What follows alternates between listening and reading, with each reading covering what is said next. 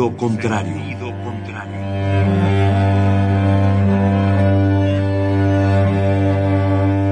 El Museo Universitario del Chopo presenta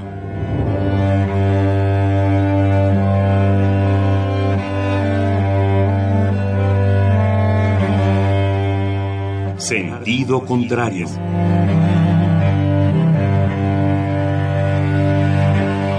Una emisión de Marcelino Perelló producida para Radio UNAM, con la participación de Javier Pladas.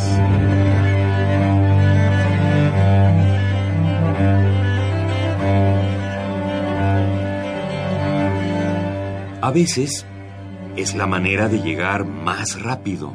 A veces. A veces es la única manera de llegar. A menudo es la manera de no llegar.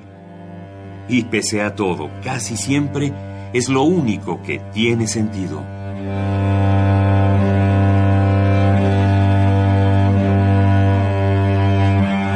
Sentido contrario. Sentido contrario.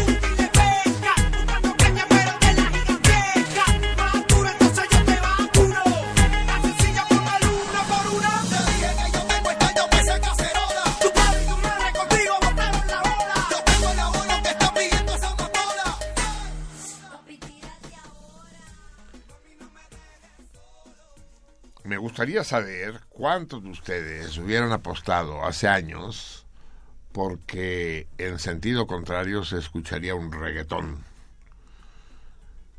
Si las apuestas fueran múltiples, como el hipódromo, quien hubiera dicho que sí se hubiera hecho millonario, porque efectivamente acabamos de escuchar al célebre Daddy Yankee. Ponme más gasolina. La consigna de hoy. Es lo de hoy, como dicen los jóvenes. Es lo de hoy. Ponme más gasolina. Así dicen los aviones varados en el aeropuerto de Mexicali en este momento. No, esos usan turbocina. Pero podríamos adaptar la canción. Ponme más turbocina. Así es, amigos míos. Iniciamos nuestro periplo hebdomadario de hoy con Ramón Luis Ayala Rodríguez, conocido como el Daddy Yankee, el, el amo del reggaetón. Teníamos durante la cena, reunión del equipo hace un momento, una amarga discusión sobre si el reggaetón procede del reggae o no. Entonces hubo todo tipo de argumentos en una dirección u otra. Hubo incluso proyección de videos para demostrar que el reggaetón se parece enormemente al perreo y a otras prácticas aberrantes del baile sexualizado. Y, no pudimos llegar a una conclusión. Así que aquellos de ustedes, salmones míos, que puedan tener una opinión sustentada acerca de, de, tanto desde el punto de vista musical. Por ejemplo, Javier, que se las da de músico, afirma que no tiene nada que ver el reggae con el reggaetón. ¿No es así? No, ya, ya cambié de opinión. ¿Sí? Sí, ya cambié de opinión. ¿Cambias rápido, Sí, Carlos? cambio muy rápido yo de, de- de- de opinión. Oye, Marcelo, pero a propósito de música, eh, quiero cambiarte completamente el tema porque eh, vengo un poco triste. Murió un maestro de la Facultad de Música, de la, De la Escuela Nacional de Música. Sí. Eh, Jorge Pérez Delgado fue fundador de un sexteto vocal Mexicalia, que este, me gustaría que luego lo, si podemos, lo, lo, lo escucháramos. Y Claro. bueno, Jorge, Jorge Pérez Delgado lo conocí hace como 30 años, yo creo. Y era un tipo modesto, un tipo pero genial, con muy buenas ideas musicales. Y es muy triste que, que haya muerto porque eh, pues no era no estaba en edad de morir. Creo No que le tocaba. edades para, para morir y a él creo que no le no le tocaba. No sé de qué murió ni sé si te tuvo alguna enfermedad. El caso es que ayer me entero de la noticia y, y la verdad es muy muy muy lamentable. Así que desde aquí mando fin. un saludo a, a los deudos si es que nos es- están escuchando. Estoy seguro que alguien que está en la nacional de música nos está escuchando así que quiero expresar mi mi, mi tristeza mi, mi, mi- mi- mi dolor por el falle- fallecimiento de este amigo Bueno, nos añadimos, nos añadimos todos, hablo en nombre de todos los salmones, aunque aquellos que no sepamos de él, basta que tú lo elogies para que lamentemos igualmente su fallecimiento. Y sí, más al rato vemos si encontramos al- algo pero bueno compuesto por él. sí pero bueno volviendo al Pero él no hizo reggaetón. Mm, eh, No, hizo música mexicana. Sus arreglos de música mexicana son preciosos. Tiene un arreglo de cielito lindo para seis voces, que es precioso. Y, y, y- y bueno, ese grupo Mexicalia eh, hacía música Era mexicana, música coral. música coral mexicana, básicamente mexicana. Tiene dos discos y en los dos son arreglos de Música tradicional. Sí, canciones populares me- mexicanas. Y volviendo al reggaetón, este, pues, sí hay una relación, pero pues yo creo que el reggae es mucho más rico, mucho más hermoso, si, lo podemos decir, que el reggaetón. El reggaetón me parece ya una es como una derivación degenerada del, del, del- del- del- Bueno, es que, lo que esto es lo que sucede siempre, ¿no? Es las cosas degeneran. Eh, rara vez se enriquecen. Afortunadamente sí se enriquecen. A veces hay brincos, hay chispazos, ¿no? Que ennoblecen la realidad, pero en general El principio general de la entropía, la segunda ley de la termodinámica, dice que todo sistema cerrado tiende al desorden, al desmadre. Y en particular la música caribeña o afroantillana, pues sí ha derivado a fórmulas comerciales, mercantiles, agringadas, ¿no? De, lo- de los de los géneros clásicos, la rumba, la guaracha, el son, pues derivan cosas como la salsa o, o el reggaetón mismo, el perreo. El, el reggaetón sería un antecedente del perreo, ¿no? Los gringos le dan un nombre al perreo. ¿Así? Sí, que no, que no es dog style, no. Doggy style. No, Doggy style. ¿No? no. Está- Estás como el del coreano, ese cómo se llamaba, el, el, el que hacía como caballito. Ah. El de Gang Gang Gang. Ese, sí. Gangnam Style. Gangnam Style, una cosa así, ¿no? Las modas son cada vez más efímeras, ¿no? Es- esa chingadera fue, fue más breve que los Pokémones, ¿no? Llega, aquí están los Pokémones, ya no están los Pokémones. Aquí está el Gangnam Style, ya no está el Gangnam Style, ¿no? Es eh, un poco lo que decía este teórico que acaba de fallecer, Sigmund Tumbau. Tumbao. Eh, sí, que, que habla de la sociedad líquida. Es decir, que se te escurre entre los dedos, que ya no hay que ya no hay estructuras teóricas, ideológicas, estéticas, ya es ya es todo viscoso, ¿no? Eh, eh, ya no ya no se ya no se sostiene, ya no se estructura nada. Y efectivamente, eh, los, por ejemplo, ritmos antiguos como el charleston o el mambo, para hablar de los ritmos de baile de música popular, duraban decenios. El charleston, el mambo, el cha-cha-cha, el rock and roll, ¿Cuántos decenios? pues un par de decenios, ¿no? Sí, sí, fácilmente. Y pero ahorita no, ahorita cuando si, si te tardas en mover la agujita del, del dial, Bye. si todavía tienes discos con dial, ya cambiaron, ya es otro pedo, ya están en otro rollo, ¿no? Sí, esta Eh, canción de la gasolina ya es vieja.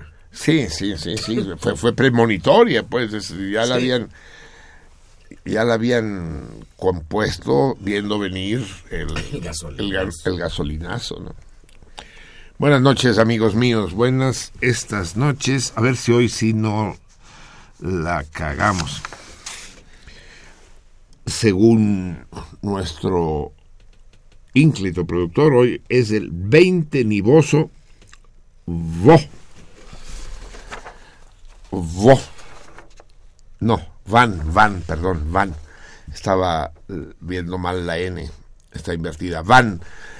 Una van, todos nosotros sabemos lo que quiere decir. Es una camioneta, ¿no? Un automóvil coupé con capacidad para eh, siete pasajeros, siete, ocho pasajeros, y que fue muy utilizado durante la Revolución Francesa.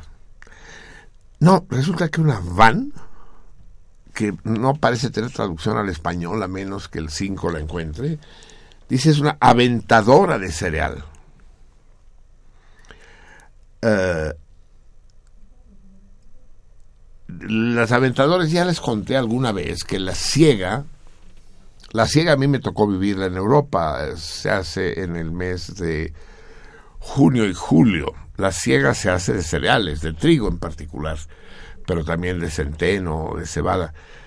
Y entonces para separar el grano de la paja, con unos tridentes, se avientan al aire, de manera manual lo hacían entonces, aventaban al aire las espigas, de manera que el viento se llevara la paja y fueran quedando cada vez más granos. Pero, pero eh, resultaba una tarea, no más de verla se cansaba uno, absolutamente extenuante. Porque claro, no toda la paja se la llevaba al aire. Primero tienes que esperar que haya viento. Ya que hay viento, vas. Entonces los montones de paja, que tienen un nombre que ahora no recuerdo, que no es paja, que los montones de, Mieses. de espigas, Mieses. es sí es, mieses, es exactamente el término.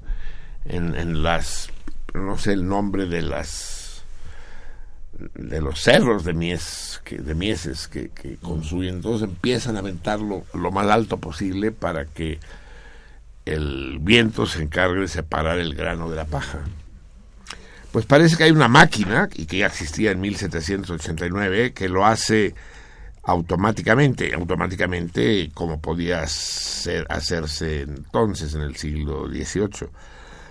Es una máquina pues que agita el cereal y lo sopletea con aire para quitarle todos los posibles añadidos indeseados. Eh, piedrecitas, trozos de paja, polvo, en fin. A esto en español dice, dice la traducción que me dan, le llaman una aventadora de cereal. Van en francés. Pues estamos en el día van.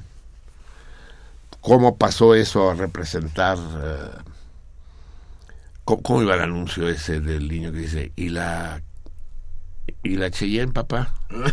¿Era Cheyenne? Sí, sí. ¿La Cheyenne era una van?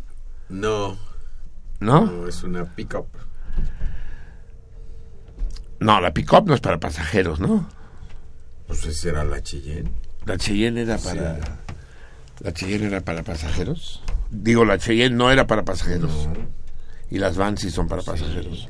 Y las van está prohibido que las manejen hombres, ¿verdad? Porque siempre las conocen mujeres, ¿no? Hay alguna ley por ahí en el reglamento de tránsito que dice solo señoras y que y que manejen de la manera más torpe posible, porque si se maneja bien una van puede ser muy peligrosa.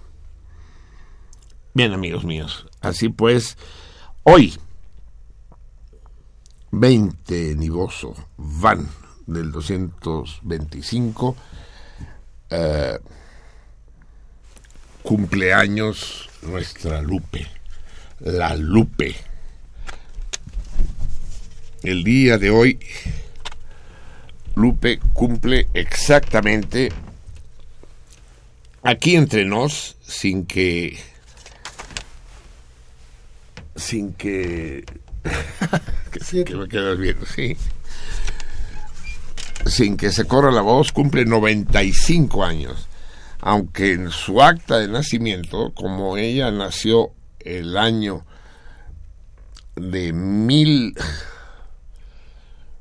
Ella nació el año de mil once. No, mil once. Sí, mil once, mil, no, mil veintiuno. ¿No? Mil veintiuno. Nació el año mil veintiuno, o sea que ahora en realidad, en términos oficiales, ella cumple eh, 995 años. Hmm, 995 años.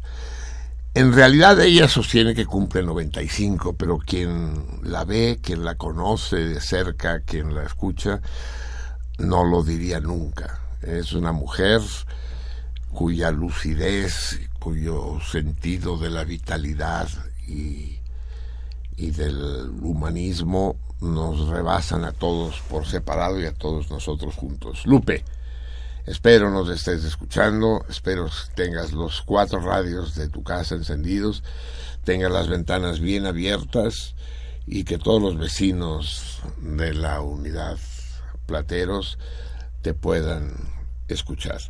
Para ti, tu ídolo, tu segundo ídolo, yo sé que el primero soy yo, pero después de mí, el gran Pedro. Y esta vez te cambio las mañanitas y las nochecitas para que cada año tengas unas distintas hasta que te las acabes todas. Con un abrazo multitudinario y los deseos más intensos y sinceros del mundo de todo el cardumen, Lupe, felicidades. ¡Órale! ¡No haga ruido, qué sorpresa! Hágase para acá. Oye, tú del guitarrón. El del guitarrón, hágase. Ch, Órale, empiécenle ya, hombre. Pues que está tu relajo. Ándele, mi chorreada, salga.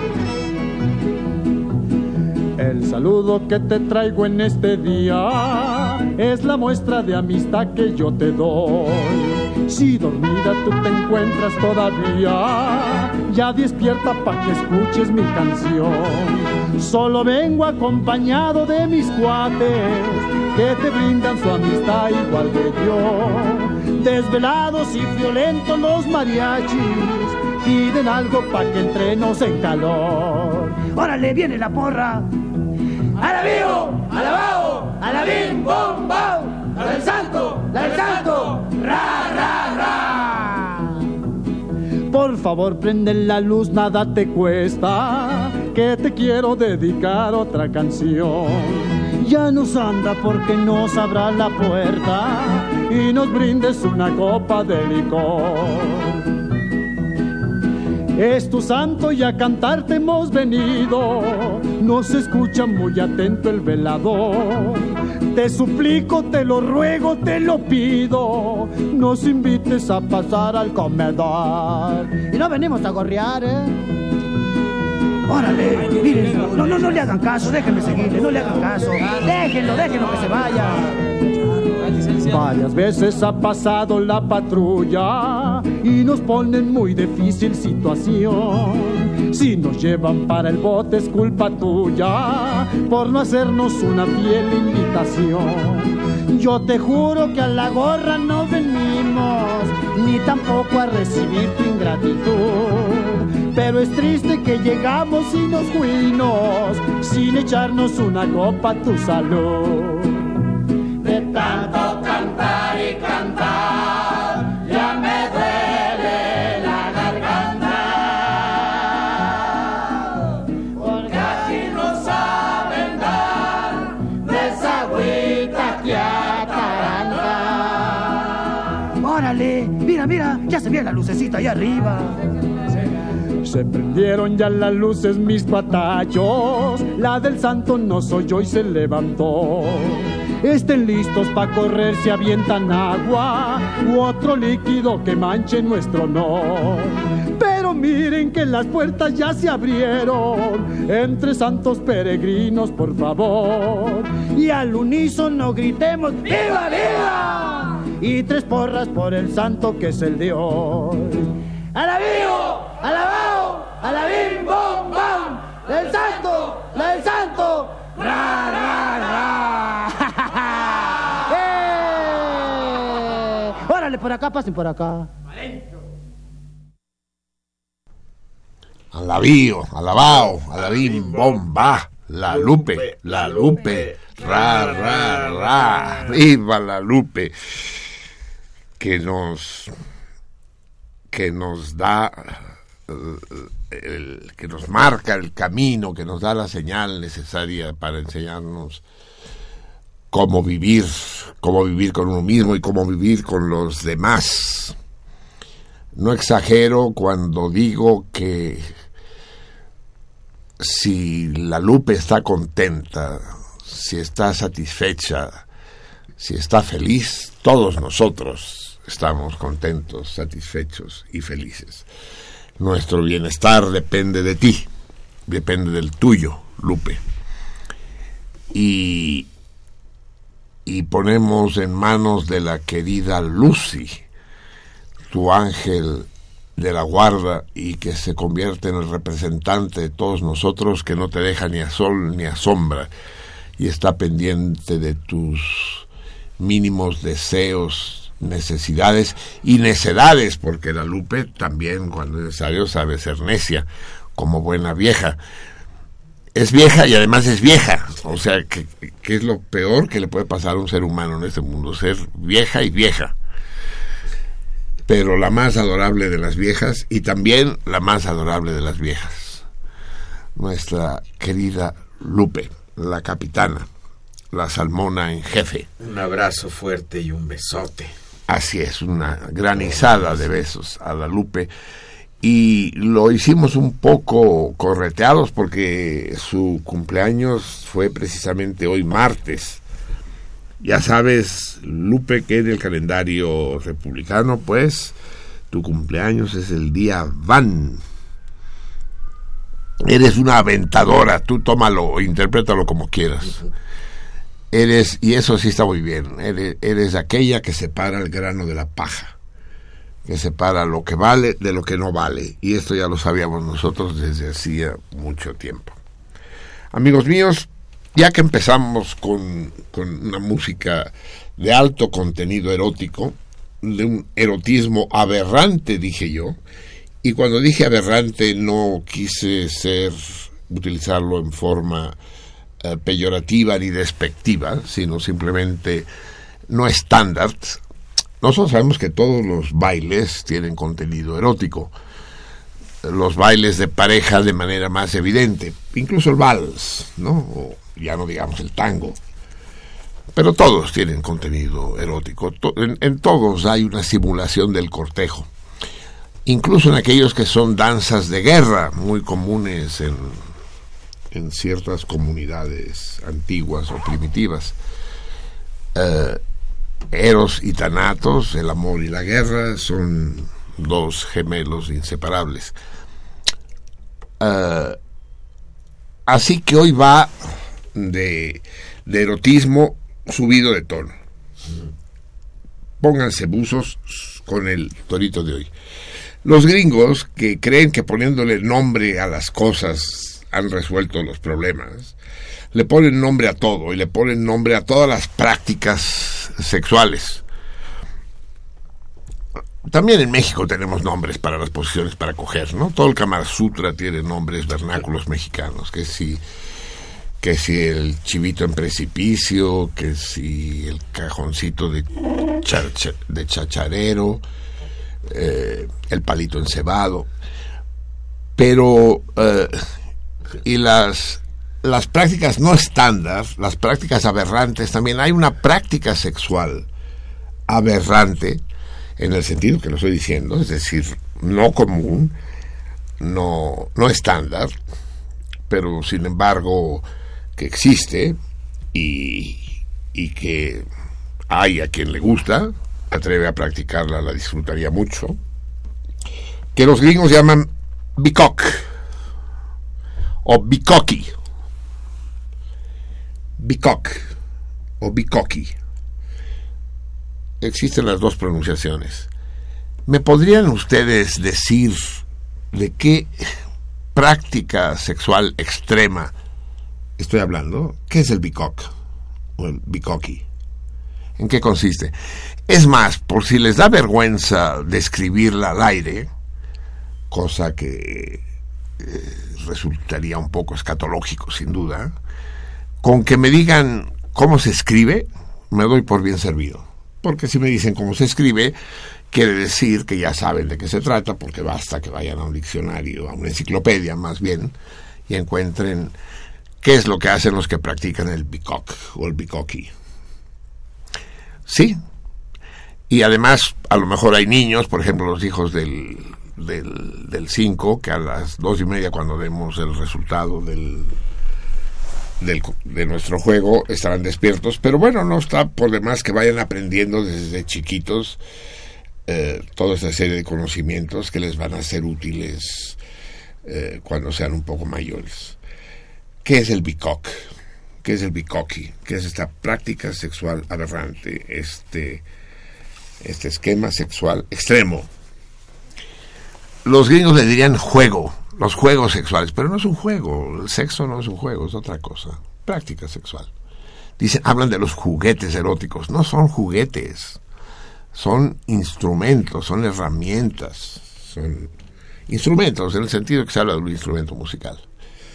Bien, amigos míos, si saben ustedes qué es el bicock o bicock, insisto, llámenme al 55 36 89 89, 55 36 89 89, o bien escriban a Twitter a La Salmoniza, todo junto, no, La Salmoniza, la guion bajo Salmoniza, ahora sí todo junto, la guion bajo Salmoniza, en Twitter o bien a la espacio salmoniza en Facebook. En ambos casos, si responden al torito, háganlo de manera privada. En, en DM, direct message en Twitter o en inbox en Facebook. Los comentarios sí háganoslos y discutan y platiquen con nosotros de manera pública. Bien, amigos míos, eh, ya hablamos de un ángel que es Lucy, que cuida y arropa a nuestra Lucy. Hablemos ahora del arcángel que nos visita cada semana. Adelante, pajarraco.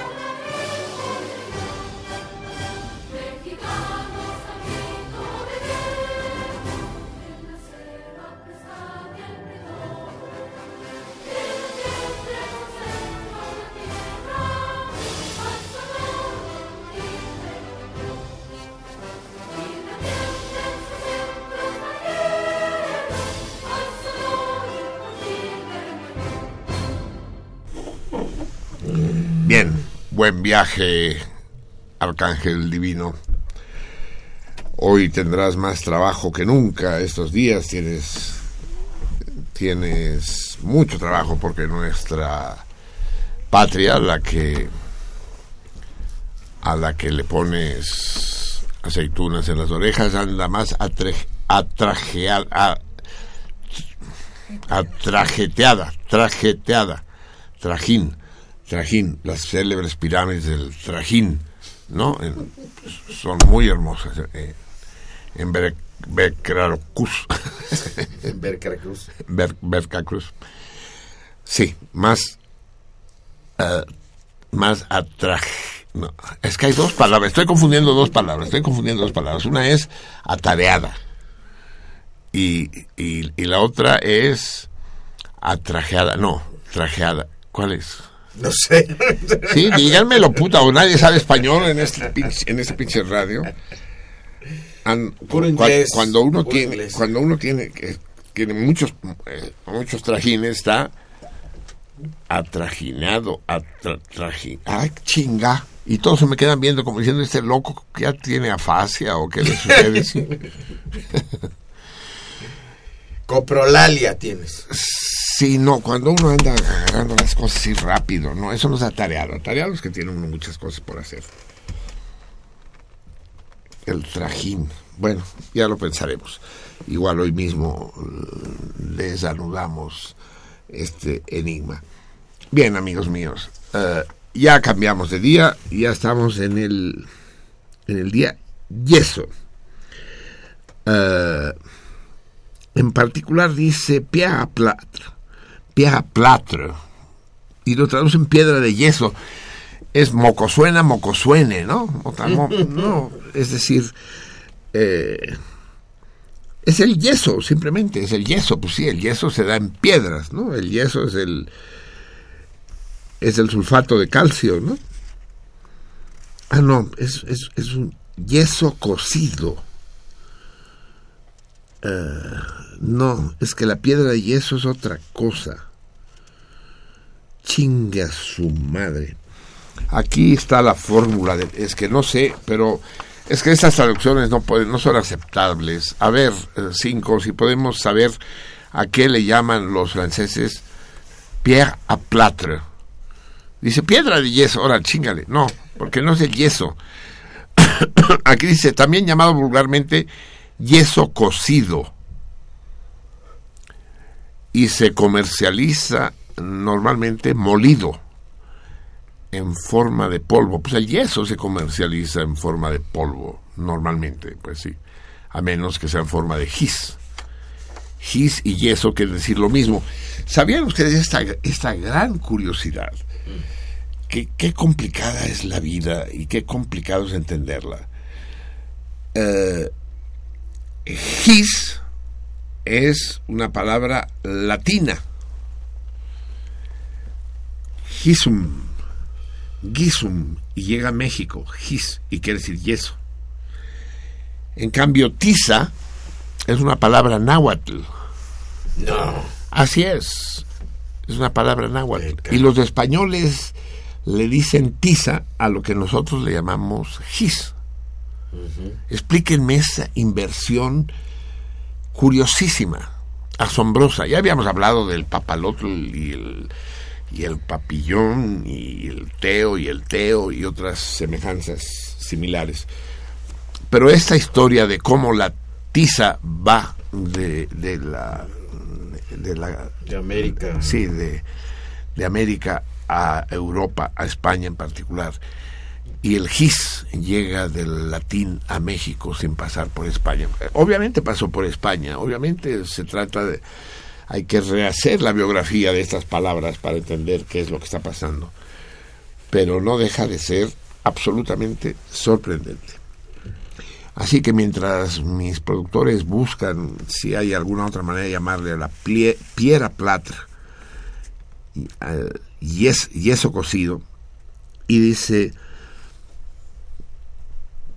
eh, se emplea para la fabricación de materiales prefabricados. Pues ahora sí que para saber, ¿no?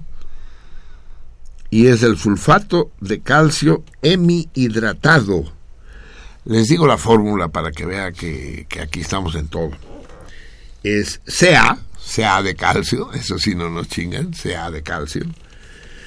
SO4, sulfato, azufre, oxígeno, azufre con cuatro moléculas de oxígeno, sulfato, sulfato de calcio y un medio de H2O, o sea, con media molécula de agua. ¿Cómo se hace media molécula de agua? Será media H. No. No, no, no. No. No, es, es una H y media O. Ah, Exactamente. Bueno, las, las bromas de Fabro de Glantín y sus nombres del calendario republicano. Así pues, dame más gasolina, dame más gasolina. El movimiento antigasolinazo parece haberse eh, desinflado. Las manifestaciones convocadas en, en, todo el país para protestar por el aumento de los precios de los carburantes, pues han sido muy pequeñitas, muy poco concurridas. En cambio, las tropelías cometidas por grupos de provocadores sí han punteado toda la República eh, y han bloqueado carreteras y centrales de distribución de combustibles y, como todos ustedes saben, saqueado los grandes comercios, las, las tiendas de conveniencia. ¿Ustedes habían oído esa expresión, tiendas de conveniencia? ¿Y qué son? ¿Que, el- que le conviene al dueño tener una tienda o que le conviene al que vive cerca que esté la tienda ahí? ¿Qué, qué es una tienda de conveniencia? es muy conveniente que venden Que vendan cigarros. hielos, Sí. cigarros. Sí, yo no sé tú, cabrón, pero, pero yo sí soy de la generación que tuvo que andar a las 3 de la mañana caminando por las banquetas buscando colillas en el suelo porque no había manera de con- comprar un puto cigarrillo en toda la ciudad, sí, sí. Y, y- y soy un experto fumador de colillas. Cuando encuentras una buena colilla, dices, puta madre. hice. Qué chingonería, cabrón. Sí, pero bueno, entonces estos grupos de provocadores, porque no se les puede llamar de otra manera, y aquí eh, eh, estos sí han proliferado. Y no es un fenómeno nuevo, porque lo comentábamos hace rato. Esto se ha dado siempre como un preámbulo al motín popular. Eso es lo que sucedió en, en Perú cuando defenestraron a Fujimori, es lo que sucedió en Argentina cuando se chingaron a Cristina Fernández de Kirchner, y es lo que sucedió en Brasil cuando inhabilitan a Dilma Rousseff. Así empieza, así empieza. Ahora la pregunta clave, salmones míos, y, y- y les ruego un mínimo de perspicacia y suspicacia, ya lo saben, llamen a sus amigas Perspi y Suspi, más vale que sean amigos de Perspi y Suspi, digan cómo funciona esta historia del saqueo. Hoy me lo preguntaba Javier en la cena, ¿cómo se produce el fenómeno? ¿Cuál es la mecánica del fenómeno? Vamos a analizarlo tantito. ¿Quién es el primero que decide llevarse un- una muñeca sin pagar? Obviamente estos son grupos organizados, son, son, son brigadas, comandos, pagados, 12, y se les da, como en el, en el medioevo, el derecho de saqueo. Cuando se asaltaba una ciudad sitiada, a los soldados, para darles eh, vigor e ímpetu, se les daba el derecho de pillaje y saqueo. ¿Qué quería decir? También el derecho a violación y a lo que fuera, ¿no? Entonces los que lograban capturar la ciudad asediada entraban hechos unas verdaderas fieras hambrientas. Bueno, pues el saqueo de las tiendas, el saqueo del Oxxo y del Coppel y del Chedraui, Electra, es exactamente lo mismo. Tú agarras una pandilla, pandilla como se llamaba en esos tiempos, una banda, y les dices, órale, eh, éntrenle y todo lo que se lleven es suyo. Esos güeyes se organizan, no son espontáneos. Ellos tienen sus camionetas, sus transportes cerca para llevarse las cosas. Entran, chingale, chingale, chingale, chingale. Saben a dónde ir. De antemano han estudiado cuáles son las cosas realmente caras y que valen la pena llevarse. No se van a llevar cuatro cajas de cornflakes. Saben dónde están, entran de manera calculada, se llevan todo eso, lo suben a las camionetas, a los transportes que tienen y se pintan.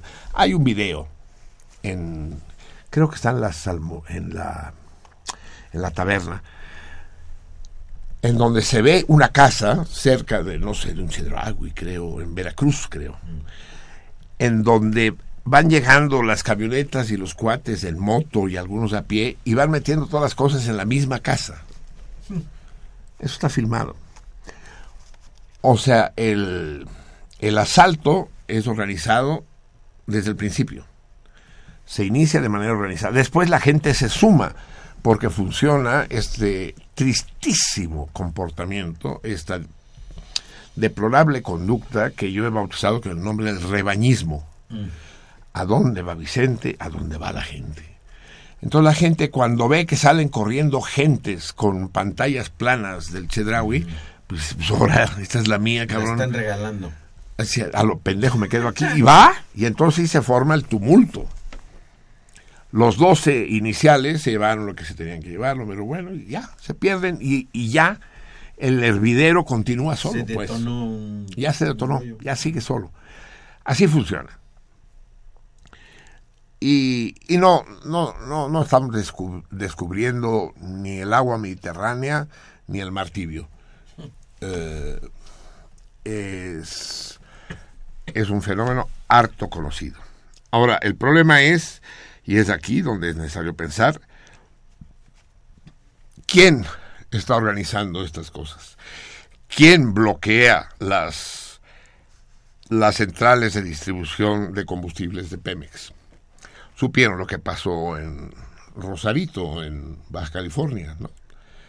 ¿No viste la escena en que un cuate con una camioneta embiste a la barrera que tienen formada los policías antimotines? Y madreó, pero, pero recio. Dos de ellos están muy graves. madreó cinco o seis y después se dio la fuga. Todavía no lo han capturado. much- muchas ciudades del norte de la República están sufriendo desabasto. Mexicali, por ejemplo, está a punto de cerrar el aeropuerto porque ya no hay turbocina, pues, porque no están llegando las pipas. Porque todavía tenemos un sistema de distribución de combustibles bastante primitivo y los oleoductos y los gaseoductos no llegan a todo el país. Entonces necesitan abastecerse a base de pipas, pero si las carreteras están cortadas y los centros de distribución están bloqueados, pues no pueden. Entonces, ¿quién lo está haciendo? Y aquí la pregunta es definitiva y los conmino a responderse de manera inteligente. Las vísceras tienen su lugar en este mundo, pero si las vísceras renuncian a la utilización del discernimiento, las vísceras están jodidas. Eh, díganme quién organiza. Hay la posibilidad de que estos comandos de provocadores hayan sido organizados por el propio gobierno como una manera de desmovilizar. Porque cuando empieza este desmadre, la gente, el- el- eh, la gente de bien, la gran mayoría de la gente, pues dice, no, cabrón, esto ya agarró un camino que a mí no me cuadra, que a mí no me late, y yo no voy a ir a la manifestación porque quién, porque sabe cómo va a acabar. Eso ya no es la gente bien, es la gente culera. Pero a veces la gente bien también es culera. Y puede desmovilizar. Sí, puede ser que eh, operadores del propio régimen se encarguen de organizar eh, eh, estas algarazas, algazaras. Eh, estoy como los del el traji- trajiñado.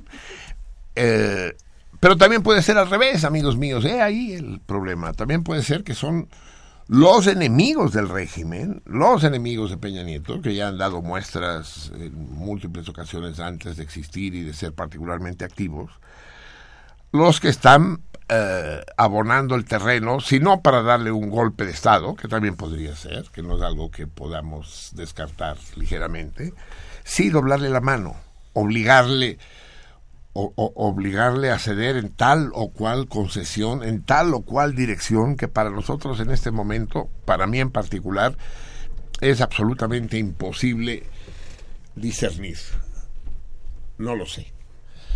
Pero que todo este desmadrito está premeditado y organizado y que no es improvisado ni espontáneo, esto pongo la mano en el fuego y les invito a todos ustedes que la pongan también. En fin, eh, así funciona esto. Y así funciona también en el mundo de los insectos. Tenemos, eh, tenemos en, el- en la línea a nuestro querido, indispensable, erudito, al, al- al- hombre, al- aquel que dice, que llega al circo y dice, ¿usted qué sabe hacer? Dice, soy el hombre mosca.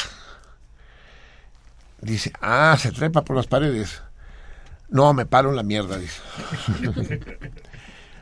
Y no, no es- no- nuestro, nuestro amante de, de los de los bichejos minúsculos y- Y mayúsculos.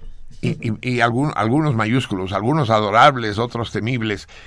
¿Quién sabe de qué nos hablará hoy el gran, el querido, el añorado Roberto Rojo? Roberto, te dejo en manos de tu audiencia. El entrañable. ¿Qué tal? ¿Qué tal, Marcelino? ¿Cómo estás? Un gusto escucharte y ya los extrañaba a todos los salmones del cardumen. Eh, pues feliz año nuevo, este, ya viene el año nuevo ortodoxo, ya después viene el año nuevo chino y bueno, hay que celebrar todos los años nuevos o en fin, hay que celebrar, hay que celebrar la vida, que la vida es única. A veces pensamos que la vida es la regla, pero en realidad la vida es la excepción.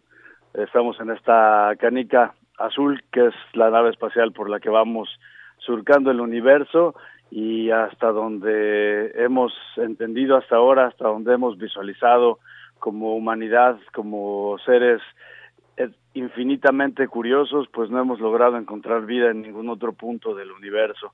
Probablemente hay por ahí, es muy es muy probable que, que sí haya vida, no como no como la conocemos o de formas que, que ni siquiera llegamos a imaginar, pero hasta el momento no hemos encontrado vida fuera de este planeta. Entonces la vida es, es un fenómeno único, maravilloso, increíble y que tenemos que aprender a, disfrutar en todas sus en todas sus formas y en todas sus presentaciones, desde, desde un insecto minúsculo hasta una gran ballena, desde una planta o un árbol en la selva hasta el complejo fenómeno que es el ser humano con todas sus manifestaciones y sus saqueos, pero también con su belleza y con su arte.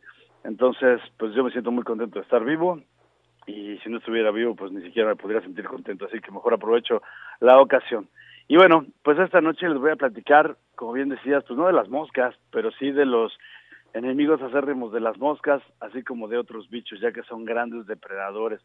Les voy a platicar esta noche de algunos de mis animales favoritos, aunque siempre digo lo mismo, en realidad todos mis animales son favoritos, pero muestro especial eh, gusto por aquellos que tienen ocho patas, y en este caso son las arañas. Y a mí me gusta mucho pensar de dónde vienen las palabras, por qué nombramos a los seres y, y, y qué, pues por qué les, por qué los definimos de cierta manera. Y a mí me gusta mucho una historia, una historia de la tradición griega más antigua y es exactamente de donde viene el nombre de las arañas. No sé si algunos de ustedes se habrían puesto a pensar alguna vez por qué les decimos arañas a las arañas, pero déjenme contarles esta historia. Eh, hubo una vez una chica, eh, hace miles de años, según cuenta la leyenda, en un lugar que se llamaba Lidia, en la Grecia antigua, que también la conocen como Ipepa, y allí vivía esta chica cuyo nombre era Aracné. Esta chica, eh, pues, guapa, según refieren las leyendas, era hija de Ismón de Colofón, un tintorero que tenía la lana con púrpura de tiro que era un color muy famoso en aquellos años. Y ahí en Lidia tenía su taller. Eh, pues era una chica que sabía hilar y tejer muy bien y bordar, por supuesto. Y allí, en donde vivía su padre, pues ella tejía cosas hermosas. Incluso cuenta la leyenda que hasta las ninfas del campo acudían para admirar sus hermosos trabajos en, estas artes pero Aracné tenía un defecto y bueno, pues como todos los seres humanos, también por eso me gustan las leyendas griegas, no somos perfectos ni, ni nada, tenemos todos un chingo de defectos y eso es muy bonito porque nos hace únicos. Y el defecto de Aracné es que ella tenía cierta soberbia. Las alabanzas que le hacía la gente, incluso las ninfas, pues terminaron por subírsele a la cabeza a esta joven y acabó siendo tan engreída de su destreza como tejedora que comenzó a afirmar que sus habilidades eran superiores a las de la diosa Atenea, la mismísima diosa de la sabiduría y guerra, además también de ser diosa de la artesanía. Los dioses griegos que andaban muy metidos en nuestro mundo, no son como algunos otros dioses que andan allá arriba, este, muy lejos de todos, estos cuates andaban ahí entre la gente, y al enterarse de esto se enfadó muchísimo, pero pues eh, su sabiduría le dio o le quiso dar una oportunidad a la joven Aracne, una oportunidad de redimirse. Así que se transformó en una ancianita que se acercó lentamente alguna tarde eh, mediterránea a Aracne y le advirtió que no ofendiese a los dioses. Aracne al escuchar a la viejita pues se burló y, e incluso propuso un, una, una competencia de tejido en el que pudiera demostrar su superioridad ante los dioses, en este caso ante Atenea. Atenea se enfadó por la respuesta de esta, de esta chica y se quitó el disfraz y aceptó el concurso. Eh, comenzó esta, este concurso y estaba toda la gente presente, algunos dioses viendo desde sus tribunas altas en, en el cielo y en el Olimpo, y Atenea tejió la escena de su victoria sobre Poseidón, misma victoria que inspiró a los ciudadanos de Atenas para bautizar a la ciudad en su honor. Pero según el relato latino de Ovidio, el tapiz que hizo Aracné representaba 22 episodios de infidelidades de los dioses disfrazados de animales, así como el loquillo de Zeus siendo infiel a Hera, con Leda, con Europa, con Danae y con muchas otras. Esto además de ser una, una afrenta y una burla hacia los dioses, pues en realidad y en el tejido era más hermoso que el que hizo la diosa. Atenea admiró, admiró que la destreza de esta joven era perfecta, pero se enfadó mucho por la irrespetuosa elección del motivo. Perdiendo finalmente los estribos, la diosa destruyó el tapiz y el, tera- el telar de Aracné, golpeándolos con su lanzadera, y también golpeó a la joven en la cabeza. De pronto, Aracné se dio cuenta del error en el que había incurrido y de su insensatez, y quedó embargada por la vergüenza, y huyó al campo y acabó ahorcándose. En este relato, en el de Ovidio, que es el que, el que nos llega hasta nuestros días, Atenea, pues al final se apiadó de la chica, finalmente todos los, los humanos, como les decía al principio, tenemos errores, y entonces roció la soga con un jugo de acónito, una planta venenosa de la Europa mediterránea, haciendo que ésta se convirtiera en una telaraña y transformando a la propia aracné en una araña, así como toda la descendencia por el, hasta el fin de los tiempos. Todos los descendientes de esta araña iban a tener esta forma. Incluso Dante en la Divina Comedia eh, menciona en su viaje increíble hacia, hacia los círculos del infierno, cuando alguna vez en uno de ellos se encuentra a Aracné retorcida, volteada hacia atrás y con ocho patas, y con tristeza la vio hacia abajo y le dijo, oh, loca Aracné, así pude mirarte, ya medio araña, triste entre los restos de la obra que por tu mal hiciste. Y así, pues tenemos esta historia del nombre de, de las arañas, y a mí me parece, me parece muy bonita eh, cómo representamos a los animales, cómo les tratamos de encontrar un sentido a las formas tan increíbles que la evolución les ha dotado. Y déjenme decirles que existen alrededor de más de 45 mil especies de arañas a nivel mundial. De esas, solo un porcentaje mínimo puede ser peligroso para el ser humano. En México tenemos un 5.2% de estas especies, lo que equivale más o menos a 2.340 especies descritas hasta ahora. Seguro nuestro país tiene miles más, pero apenas los científicos que están trabajando en describirlas a marchas forzadas están dándose cuenta de la gran variedad de especies que tenemos en nuestro país. De estas más de 2.340 especies que tenemos en México, tan solo el 1.7% representa un problema médico. ¿Y por qué digo esto? Una amiga me escribió hace poquito y es muy común que la gente me escriba diciéndome, ay, me picó una araña mientras dormía en la, noche y tengo una roncha y, y pinches arañas. La verdad, eso no es un comportamiento normal de una araña y seguramente si alguien picó a alguien en una cama en la noche, no fue una araña.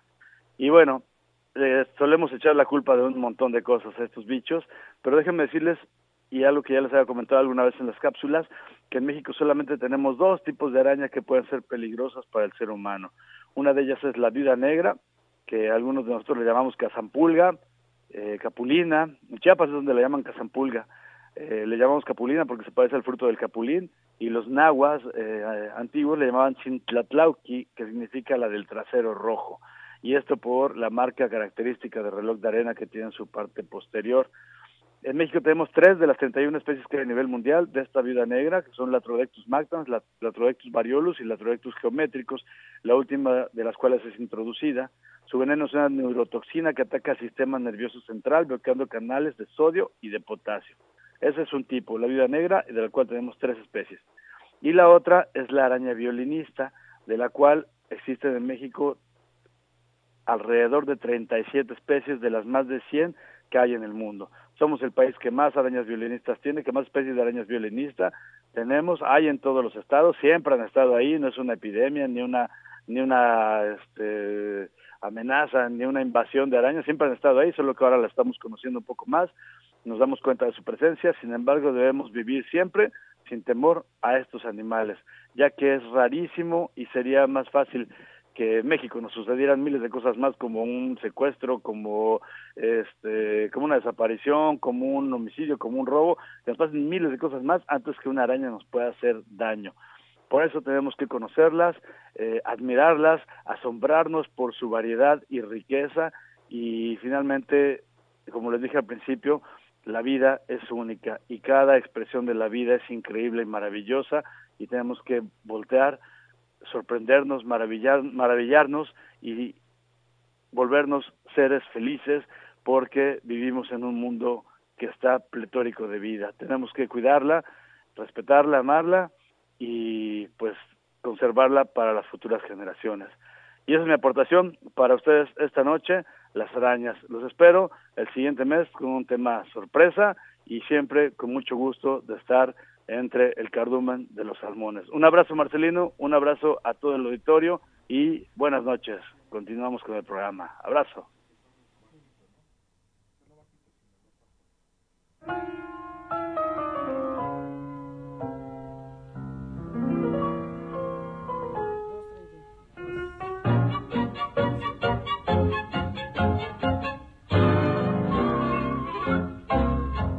Al fondo del barril desvencijado que alumbra un rayo de sol. La araña en sus hilos baila tango con los acordes del bandoneón. Don Gato imita el instrumento estirando un farolito de papel y su cola menea con sentimiento llevando el ritmo del baile aquel. Che, araña, baila con maña, hay que contar. Tres pasitos arrastraditos para adelante y para atrás.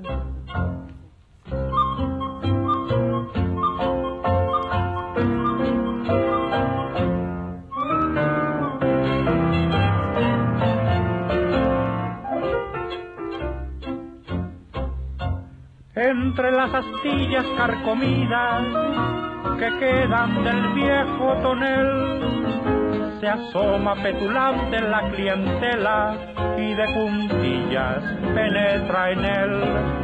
Brillantes cucarachas aburridas, pulgones fatigados de picar, más otras sabandijas relamidas que se reúnen a trasnochar. Che, araña, baila con maña, hay que contar. Tres pasitos arrastraditos para adelante y para atrás.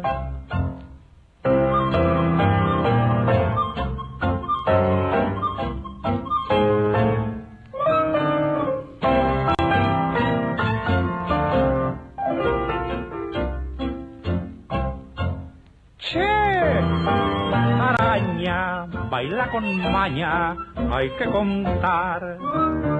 Tres pasitos arrastraditos para adelante y para atrás.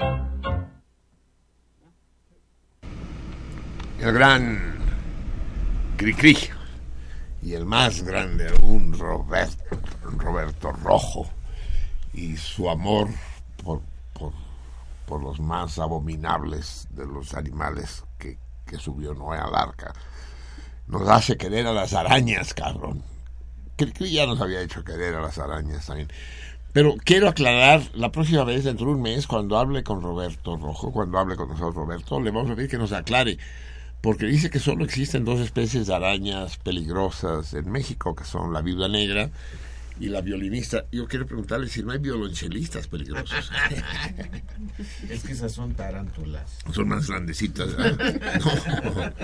Y las arañas contrabajistas, cabrón. Se confunden con ratas. No, lo que le quiero preguntar es los alacranes. Los alacranes también son arácnidos. Yo dije que, que, que Roberto nos iba a hablar de insectos y no. Nos habló de arácnidos. Desde chiquito yo sabía que los insectos eran los de seis patas, cabrón.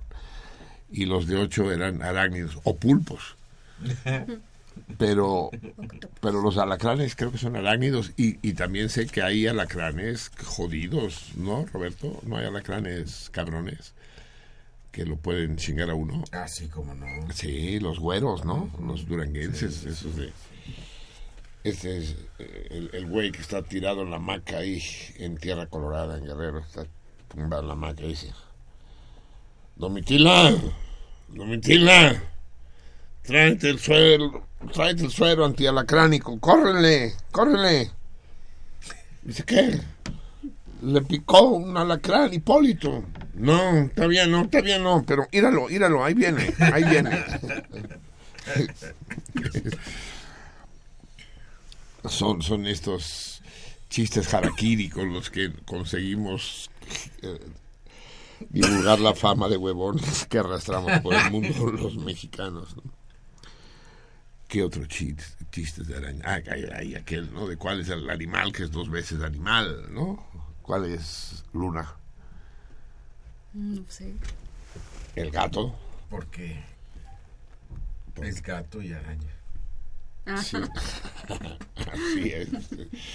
Sí, eh, Selene, que está atendiendo hoy a, a nuestros amigos de Face, eh, ha sido rebautizada rápidamente. Yo la llamaba Selenita, haciendo un juego de. Pues no un juego de palabras, sino una precisión. Pero era demasiado culto para, para el ambiente medio del cardumen, porque para eso tendrían que saber que Selene quiere decir luna y que Selenita yo no sé si, si, si es de Verne o de H.G. Wells, la denom- el, el que encuentra a los serenitas, a los habitantes de la luna. Es H.G. Wells, creo, ¿eh? En, de la Tierra a la Luna. No estoy seguro. Eh, ¿lo, ch- ¿Lo podemos checar? A ver, dime, dime, dime. El quinto nos va a decir. Tierra a la Luna es de Julio Verne. Sí, pero el término selenita sí. Eh, sí, entonces, pero además lo de selenita quedaba como diminutivo de selene y no era la idea, eh, que eras habitante de la luna. Entonces, ya, va a ser luna. De luna probablemente pasará a lunita, ¿no? Pero... y, si, se porta mal, a lunática. Pero esos ya son otros extremos. Ah, y que decía, ah, sí, que Humberto Caguich fue uno de los grandes humoristas mexicanos, cuando en México existían grandes humoristas. Pues, eh, ya existen, pero no trabajan. Por ejemplo, Andrés Bustamante, ¿no? ¿Por qué no trabaja Andrés Bustamante? Pues, sepa la chingada, ¿no? Pero eh, los, los grandes que todavía quedan vivos están arrinconados, ¿no? Eh, Suárez, ¿cómo se llama Suárez? Eh, pe- Pero se achairó durísimo y ya agarró caminos. ¿Cómo se llama Suárez? Eh, ¿Qué Suárez? Héctor Suárez. Ah. ¿Cómo se llama? Héctor Suárez, Héctor Suárez. Por cierto, ya resolvió, el 5 resolvió mi, mi trabalenguas, que la, eh, la mujer que tiene un gran trajín, o el hombre, bueno, se- lo asocio con las mujeres que están al- en medio del trajín, o el ajetreo, están ajetreadas o ajetreados, no atrajinados, sino que hay que pasar de trajín a ajetreo, y de ajetreo ya se llega a ajetreado. Eso es, ese es el chiste. Entonces Humberto Cahuich fue uno de los grandes humoristas mexicanos, yucateco, él, y salía en unos cortos que tenemos que conseguir, eh, cinemagoreros, eh, tres, cinco, tenemos que conseguir los cortos de Cinelandia, a ver de dónde los sacamos. Eran magníficos, y ahí salía Humberto Cahuich, y en uno de ellos sale el, el- el Cahuich con su típico sombrero yucateco de cuatro golpes, y está agarrando una cosa chiquita con los dedos índice y pulgar de las dos manos y va haciendo así como si deshojara una margarita. 95, 96, 97, 98 y la roja con violencia dice, Mare, es un cien pies. Así que los... no, pues dile a él, cabrón, que me dice. El gran Humberto Cawich. Seis patas los insectos, ocho los arácnidos y los pulpos, y cien los cien pies. Y todavía hay otro que es el mil pies, ¿verdad? La Que- escolopendra. es- escolopendra, ¿no? Sí. Eh, pero esa sí pica. El cien pies no pica, ¿verdad? ¿O sí? No, creo que el cien pies no. No sé. Es que, es que, es que el Roberto Rojo tendría que estar cada semana aquí dándonos instrucciones. Sí. Pero pinche instrucciones que da es un irresponsable el cabrón. Que si no le tengan miedo a las arañas. y, Ay, qué bonita, mira. Tiene uno, como, tiene uno como violincito en la espalda. Ay, qué bonita. Y mocos, cabrón. sí. A mí me pasó, tengo un gran amigo que es... eh, ¿cómo, se le llamará? Sí tiene un nombre. eh, el colec- no, no el especialista, no el entomólogo, no, no el especialista de insectos, sino el coleccionista de insectos. Entomófilo, no sé. Eh, el caso es el, el, el maripas, ni siquiera sé su nombre, porque a, los, a todos mis amigos sinaloenses les ignoro el nombre. Todos son el chorti, el maripas, el chuco, la boa. Y el maripas dice, ¿quieres que te enseñe mi colección de insectos? Yo dije, órale, cabrón. Yo ya tenía una experiencia cuando de niño en Cataluña, Albert Jansá, mi compañero de aventuras por esos campos, yo era un niño ci- citadino. Y llegué a Rubí, al pueblo de mi mamá, al pueblo de mis abuelos maternos. Y eso de correr por los campos y irse de un pueblo al otro en bicicleta, para mí era descubrir el mundo. Tenía yo 12 años. Por eso me fue como me fue. Pero me dijo el Albert Jansá, dice, ¿quieres que te enseñe mi colección de insectos? Dice, ah, órale, mi hermano Carlos tiene una. Le dije, porque efectivamente mi hermano Carlos, que era amigo del bosque, como, como Boy Scouts, pero heterosexuales. Eh, y tenía en las cajas de puros de mi papá unas, unos escarabajos turquesa y ágatas, y unas, parecían joyas, pues. Y cuando Albert Jansá me dijo que me iba a enseñar su colección de insectos, yo imaginé una cosa parecida. Lo único terrible, ya se los he contado a ustedes, es que a los insectos cuando los coleccionas no los puedes matar, claro. Pues si los matas, los aplastas, los echas a perder. Los atraviesas con un alfiler, los clavas y los dejas que ahí se queden. ¿no? Es una crucifixión, cabrón. Ahí, que se mueve. Y los ves moviendo las patitas y la chingada. En fin, no sé, hablar de la crueldad hacia los animales es una cuestión delicada.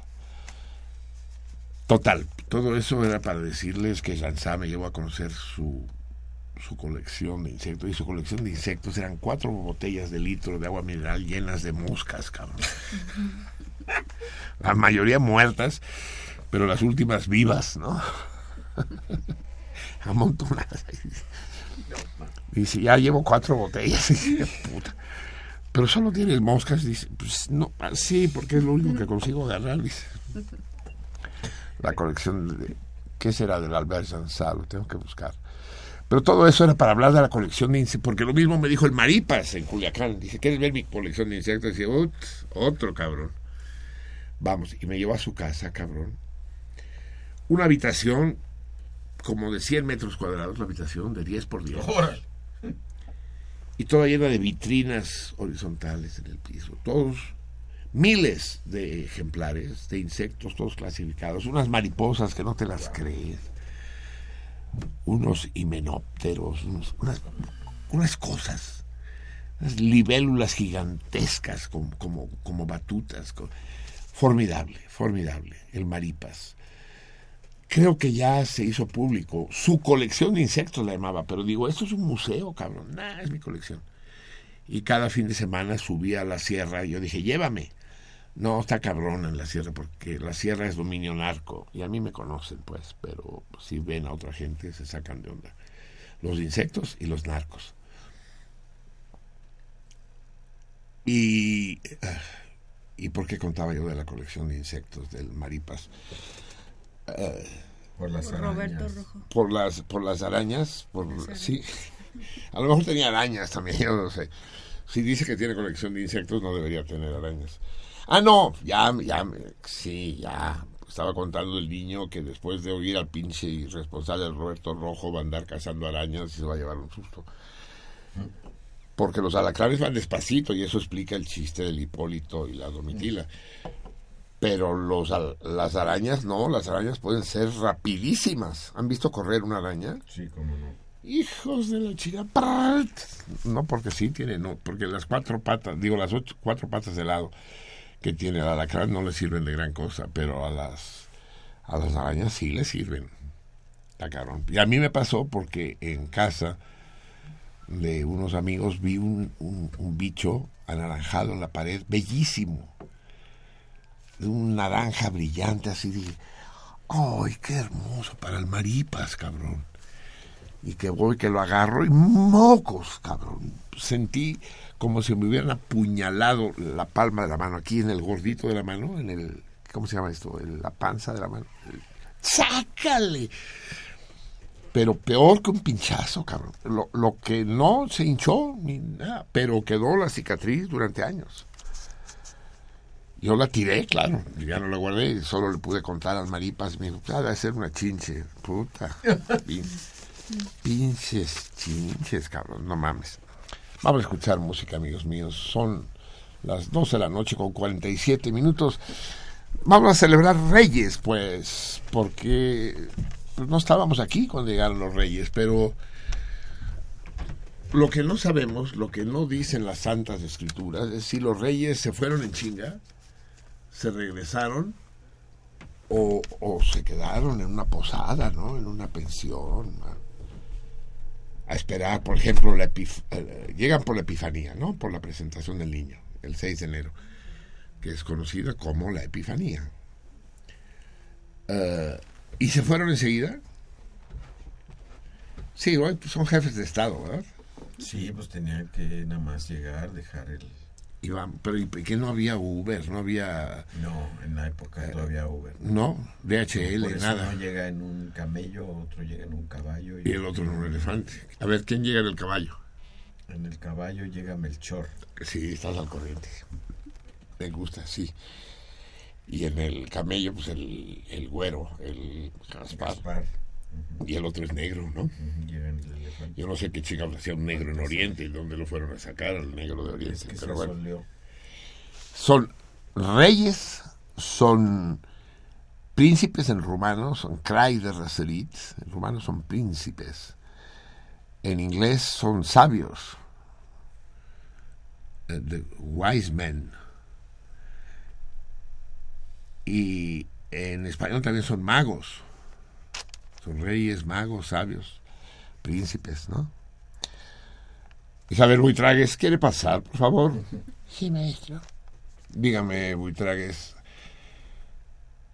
¿qué son los, rey- los rayos catódicos? Los rayos catódicos son Isabel y Fernando, señor profesor. Isabel de Castilla y Fernando de Aragón. ¿Esos son los rayos catódicos? Sí, señor, los rayos catódicos, Isabel y Fernando. Ah, qué curioso. Y, y entonces, dígame, si Isabel y Fernando son los rayos catódicos, ¿quiénes son los reyes católicos? Los reyes católicos, señor profesor, son Melchor, Gaspar y Baltasar. Los reyes católicos son Melchor, Gaspar y Baltasar, según usted. Sí, señor profesor. Ajá, perfectamente, Buitragues.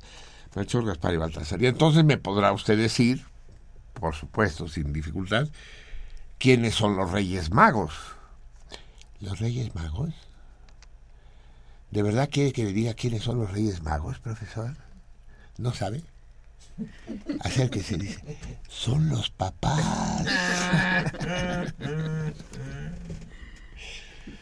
Vamos a escuchar este enorme. Eh, ya saben que los villancicos son después del nacimiento. Solo los pastores pendejos iban a cantarle al niño antes de nacer.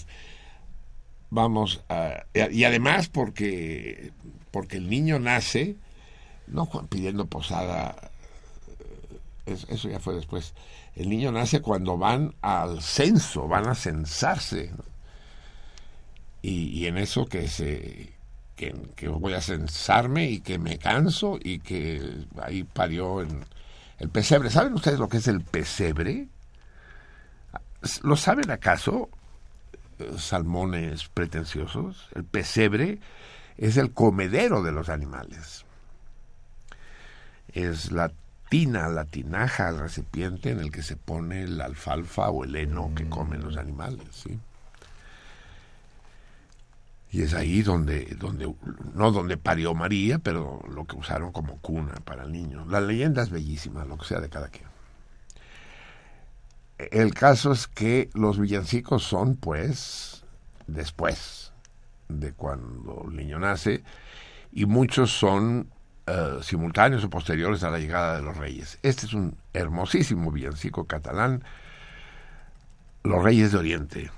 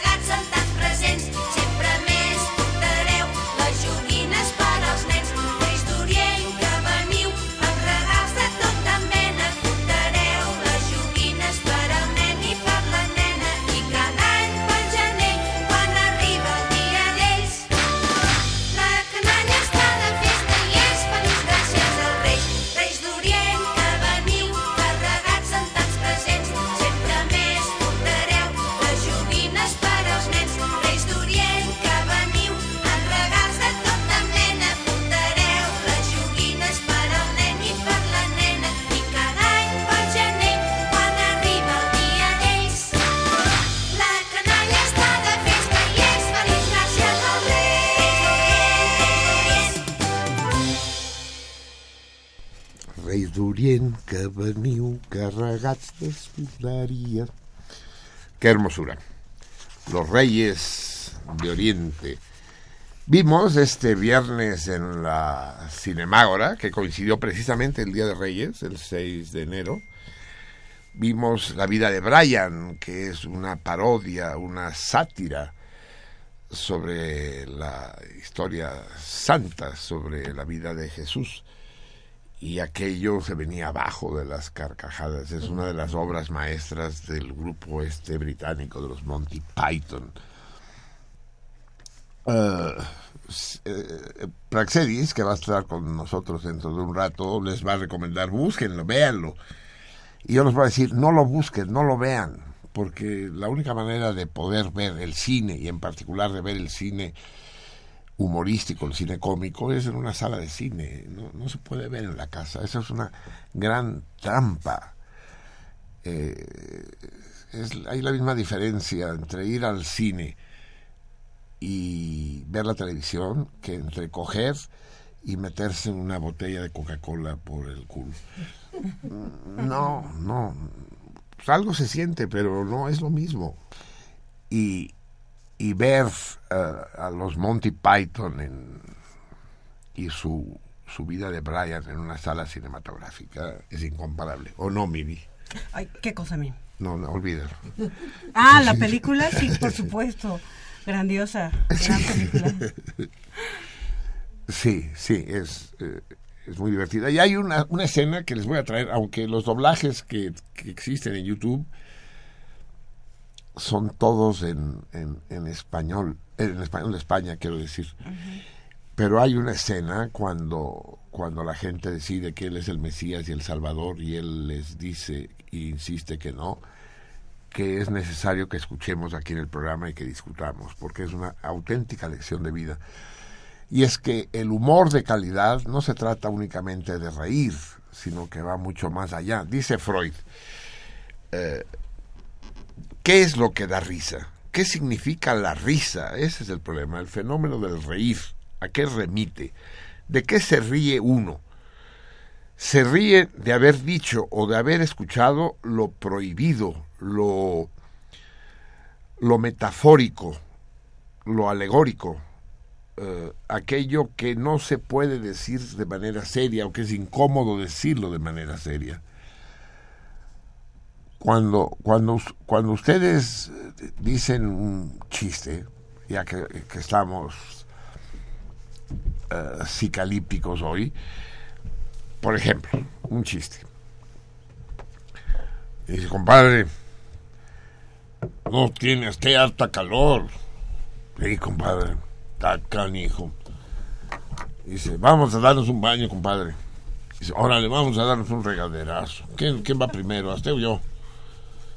Dice, pues, pues yo le diría a usted, lo que pasa, me parece que ya tengo re poquita agua, no va a alcanzar para los dos. Ya chinga, entonces qué, echamos un volado. No, compadre, finalmente somos como familia, ¿no? Usted me bautizó a la niña. Somos como familiares, pues nos regaderamos juntos, ¿no, compadre? Claro, compadre, pues nos tenemos confianza, ¿no? Pues nos tenemos, compadre. Y ya se meten los dos debajo de la regadera, ya están felices, enjabonándose. Me enjabonas de la espalda, compadre. Se la enjabón, está enjabonándosela. Y en una de esas hace como que se le cae el jabón. ¡Ay! Se me cayó el jabón, compadre, no me lo pasa. Dice, sí, como y se agacha, y en cuanto se agacha, el otro se lo sufa, ¿no? ¿Y qué pasó, compadre? Le dice el otro. ¿Qué pasó de qué o qué, compadre? ¿Cómo que de qué? ¿Me la está usted metiendo, compadre? Si yo metiéndose la esté, ¿cómo cree, compadre? Yo no sería capaz de algo así. Usted me la está metiendo, compadre. Y hasta me la metió más. No, compadre, yo nunca haría nada parecido, compadre. Yo a usted lo respeto. No, respeto, respeto, pero ya la tengo todo dentro, compadre. Dice, no, no, compadre, no es verdad. ¿Cómo que, cómo que no es verdad? Digo, "Sí, ya me cogió, compadre. Bueno, sí, compadre. ¿Qué? ¿Le molesta? Dice, no, no es que me molesta, me molesta que me mienta.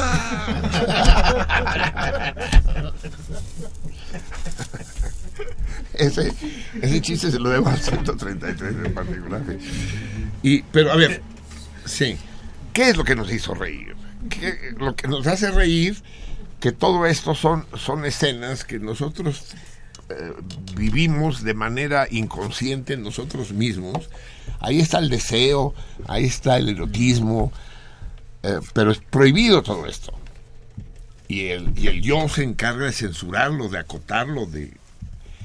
Y entonces el chiste, dice Freud, funciona igual que el sueño. Dice las cosas, pero de manera metafórica. No es que todos queramos cogernos a los compadres o que los compadres nos cojan. No, pero es un problema de símbolos, un problema de, de, escenas que remiten a otras escenas y, y al prohibido. Entonces el humor inteligente es aquel humor que se dirige directamente ahí y que denuncia, en, la vida de Brian no solo denuncia la estupidez del rebañismo que hablo yo, de cómo se gesta un héroe o de cómo se gesta un villano, de, de maneras absolutamente irresponsables y estúpidas. Pero, pero, y entonces denuncia las creencias religiosas, pero denuncia también a, los revolucionarios y a los iluminados que se proponen salvar al mundo y a los que quieren hacer el bien y a los que quieren tener poder porque los, ruma- los, rom- los rumanos los romanos no una de las escenas más formidables de la película es cuando Pilato le dice eh, Poncio le- les dice a sus hombres que su gran amigo en Roma se llama Pitus Largus. pero, pero es maravilloso, es una de las grandes escenas de, de la historia del cine cómico. Pero nos hace, nos, nos hace gracia la idea del Pitus Largus, porque ¿qué tiene de chistoso? Si en lugar de Pitus Largus fuera Manus Grandus, no nos haría reír, pues. No hay nada prohibido ahí, no hay, no, está rebotando en nuestro, en nuestro inconsciente, ¿no? En nuestro trasfondo pulsional y erótico. Ya tenemos, esta, esta semana no va a ser de risa, pero va a ser igualmente deliciosa. Vamos a proyectar esta verdadera joya del cine mexicano, joya del cine universal, un, tal vez el primer largometraje mexicano. Ya se lo, se lo pediremos, se lo preguntaremos a- al gran Praxedis Razo, que de esto sabe más que el propio Einstein. Eh, Praxedis, eh, explícanos, eh, ¿qué son las memorias del mexicano? ¿Vale la pena que vayamos a verlas o es de hueva? Dinos, querido Praxedis.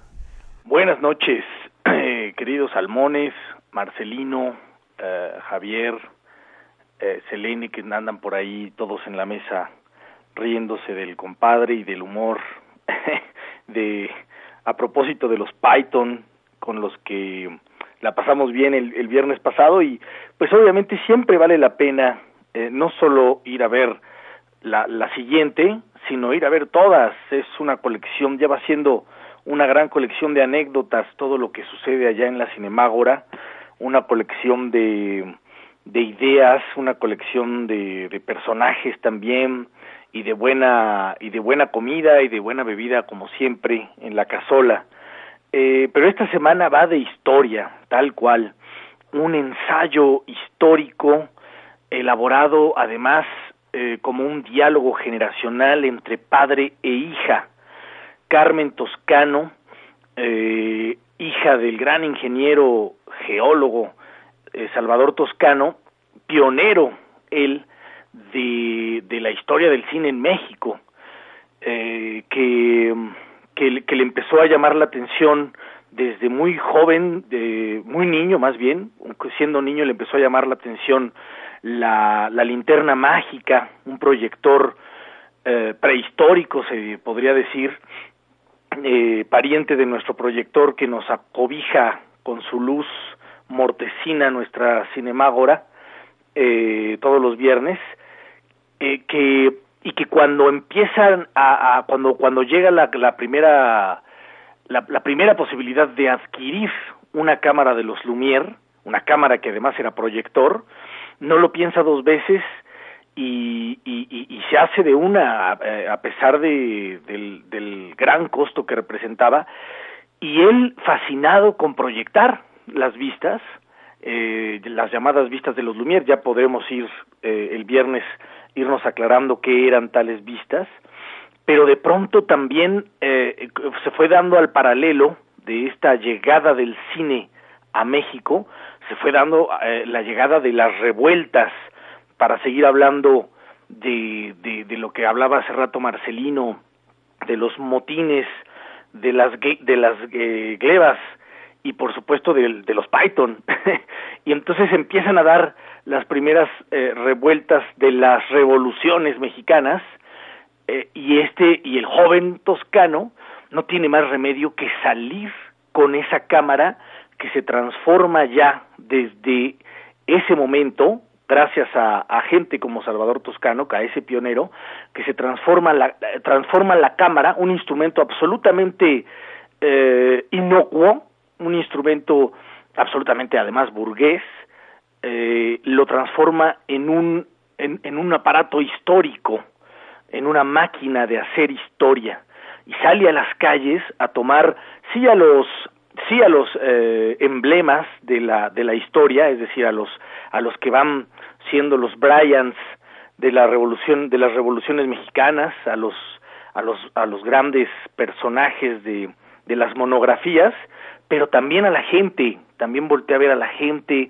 voltea a ver los acontecimientos cómo la gente empieza a tirar hacia Madero eh, en todo sentido no solo hacia la avenida sino hacia el personaje eh, y, y, y, todo empieza a, a, tomar forma en la que sería, eso sí, no hay duda, la primera, eh, el primer documento de nuestro, de nuestro ciclo de las revoluciones de nitrato, eh, buscando simplemente informar, eh, hacer una especie de noticiero, una especie de revista noticiosa para los espectadores, los espectadores del cine, encontró que él mismo estaba construyendo a partir de sus vistas un argumento cinematográfico que contaba la historia de las revoluciones mexicanas, porque empezó a tomarlos empezó a, toma- empezó a salir a las calles desde la tensión de, la, de las celebraciones del centenario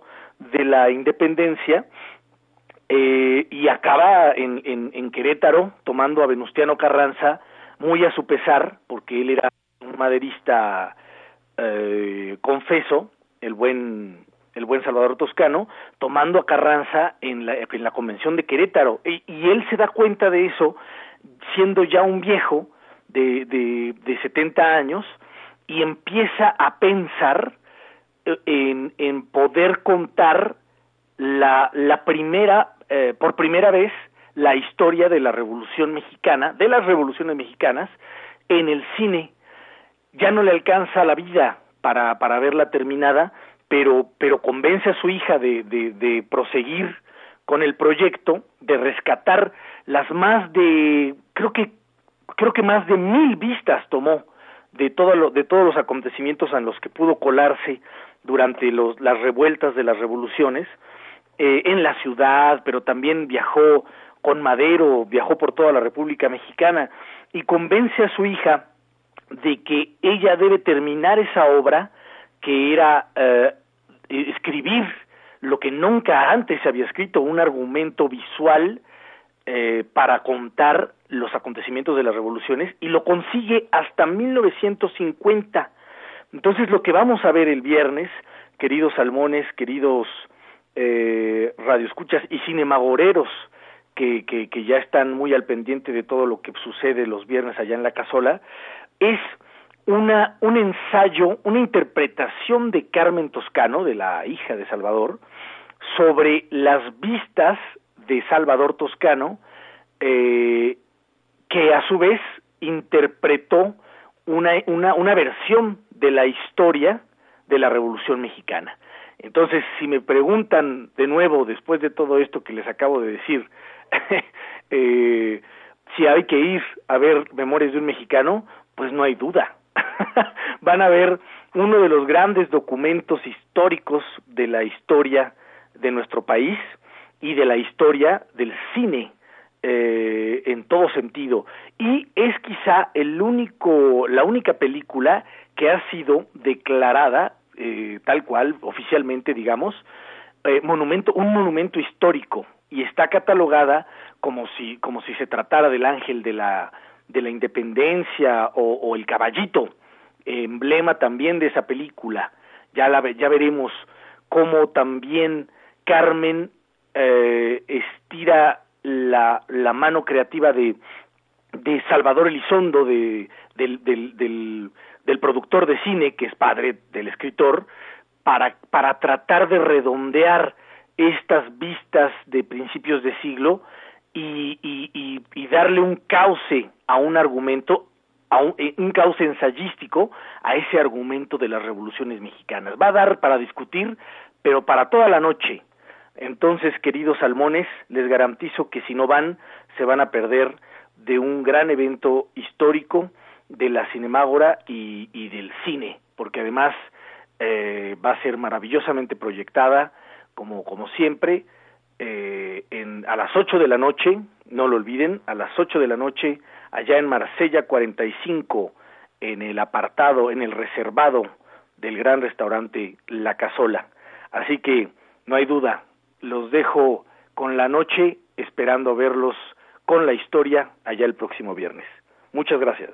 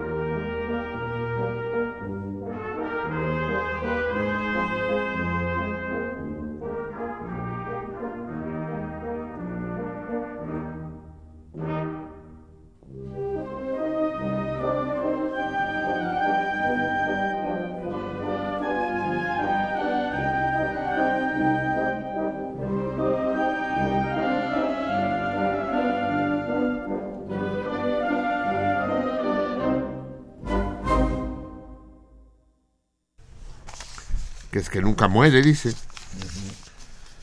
Nietzsche tendría algo que decir al respecto. Le preguntaba yo ahora al Xavier Gen eh, cuál de los dos valses mexicanos será más célebres en México y en el mundo. Si este, de Macedonio Alcalá, o el de Juventino Rosas, de Sobre las olas, ¿no? Son dos hits mundiales, pues se lo interpretan hasta André, André Rieu, el cursi ese insoportable, eh, toca los dos. Así pues, esta muy, muy hermosa versión de Dios Nunca Muere, con la Banda Sinfónica del Estado de Oaxaca, dirigida por el maestro Eliseo Martínez. Bien, amigos míos, son la una de la mañana con 16 minutos y me llevo dos sorpresas desagradables. Una es que me dicen que yo no he puesto torito mensual en el mes de Niboso. Yo espero, eh, eh, es que yo no lo recuerdo, pero mis productores tampoco. ¿Cómo es posible? Así queremos que nos describan, pues. Chingada madre. Bueno, pues va el torito mensual, pero ya no para Liboso, porque Liboso ya se va a ocupar, ya se va a acabar, quiero decir, ya estamos a 20. Le quedan 10 días. Pues, pues vamos a hacerlo, vamos a hacerlo para Niboso y ventoso, ¿no? El mes que sigue es ventoso. Eh, Lluvioso. lluvioso. Ajá, lluvioso. Lluvioso, sí, sí, sí. Primero lluvioso y luego ventoso, sí. Son los tres osos de invierno. Entonces, bueno, vamos, vamos a ponerlo de una vez, pero ¿cómo es posible, por el amor de Dios? Y por otro lado, no hemos dicho el premio de hoy, tres. ¿Cuál será el premio para, para que resulte afortunado entre los acertantes? ¿Cuándo? Fando y Liz. Una, com- una cena, por, cena, o- cena tempranera o cena tardía. Pues Fando trabaja de 6 de la noche a, 6 de la noche, cabrón, porque ahí hasta que se vayan los, los señores huéspedes no se cierran. Extraordinario lugar, exquisito lugar, Fando y Liz de la adorable Valentina en Uxmal 76 una fonda que nos habla de los viejos barrios, pero de los viejos barrios no necesariamente de la Ciudad de México, de los viejos barrios europeos, parece perdida en, las callejuelas de la antigua Roma o, o de la Cité parisina. Una comida para cuatro personas con su respectiva botella de vino Faldo y Lis para quien acierte a decirme qué práctica eh, aberrante, qué práctica sexual aberrante, y repito, aberrante no en sentido peyorativo, es decir, no estándar, lo que algunos llamarían perversa, práctica sexual perversa, según algunos, es denominada en inglés como bicoc o bicoqui. De las dos maneras lo mencionan, bicoc o bicoqui. Si no me la quieren describir, entonces díganme simplemente cómo se escribe y con eso ya sabré que ustedes saben de qué se trata. Bien, si empezamos con un baile erótico como es el reggaetón, eh, me enseñó el 3, porque yo pues, no sabía bien cómo se bailaba el reggaetón, aquí lo estu- y me estuvieron explicando la luna y el 133 y demás, y sí, es muy cachondo, cabrón. Al menos la versión esa que me enseñó el 133. Se pasa, digamos, porque ya les decía, todo baile de pareja, todo baile es erótico, el de parejas también es erótico. Pero pues, eh, está, está como, como el chiste aquel que están preparando la boda dos musulmanes, ¿no? Ahmed y Fátima. Entonces les dice el imán, dice, eh, la boda dice, "P- podemos, podemos comer de todo, imán. Sí, pueden comer de todo, menos cerdo, ya saben, cerdo no, alcohol no, baile no, baile no, baile no, baile no, cerdo no, vino no, prohibido. El, libro sagrado de nuestro Mahoma prohíbe baile, cerdo, vino, nada. pero Imán, una, una, un- un- un- una, una boda sin, sin vino, sin baile, sin, sin baile, sin vino. Dice, bueno, dice, ya se resignan y ya la cena, pues un poco desabrida, pues cuscús y más cuscús y la chingada y que la danza del vientre, no danza del vientre en la boda, no, está prohibido, ¿no? Eh, puro. Y dice, antes, antes de noche de bodas vienes, vienes a hablar conmigo, Ahmed, Fátima, porque tengo también aconsejarles que, que puede y que no debe pasar la noche de bodas. Y ya termina la fiesta, llegan con el imán. Ya estamos casados, imán, ya nos podemos retirar a nuestros aposentos. Sí, recuerden, mucho cuidado al coger. También para coger hay reglas. No se puede coger de cualquier manera. Dice, dice, ¿podemos coger de papá y mamá? De papá y mamá pueden coger, no hay problema. ¿Podemos coger de saltito mortal? Saltito mortal poder coger, sí. De chivito en precipicio, pueden coger de chivito en precipicio. ¿Se la puedo meter por Detroit? Imán, se la puedes meter por Detroit, pero pones vaselina antes. Mantequilla. Eh, Sí, mantequilla, sí. Mantequilla neozelandesa, Ahmed.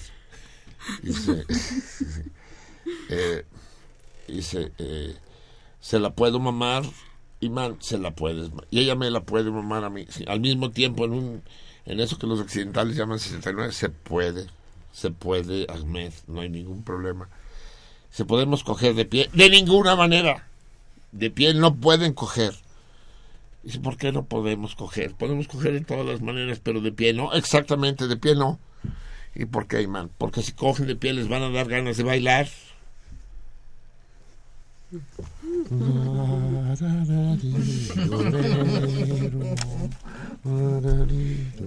El bicoqui podemos hacer, Imán.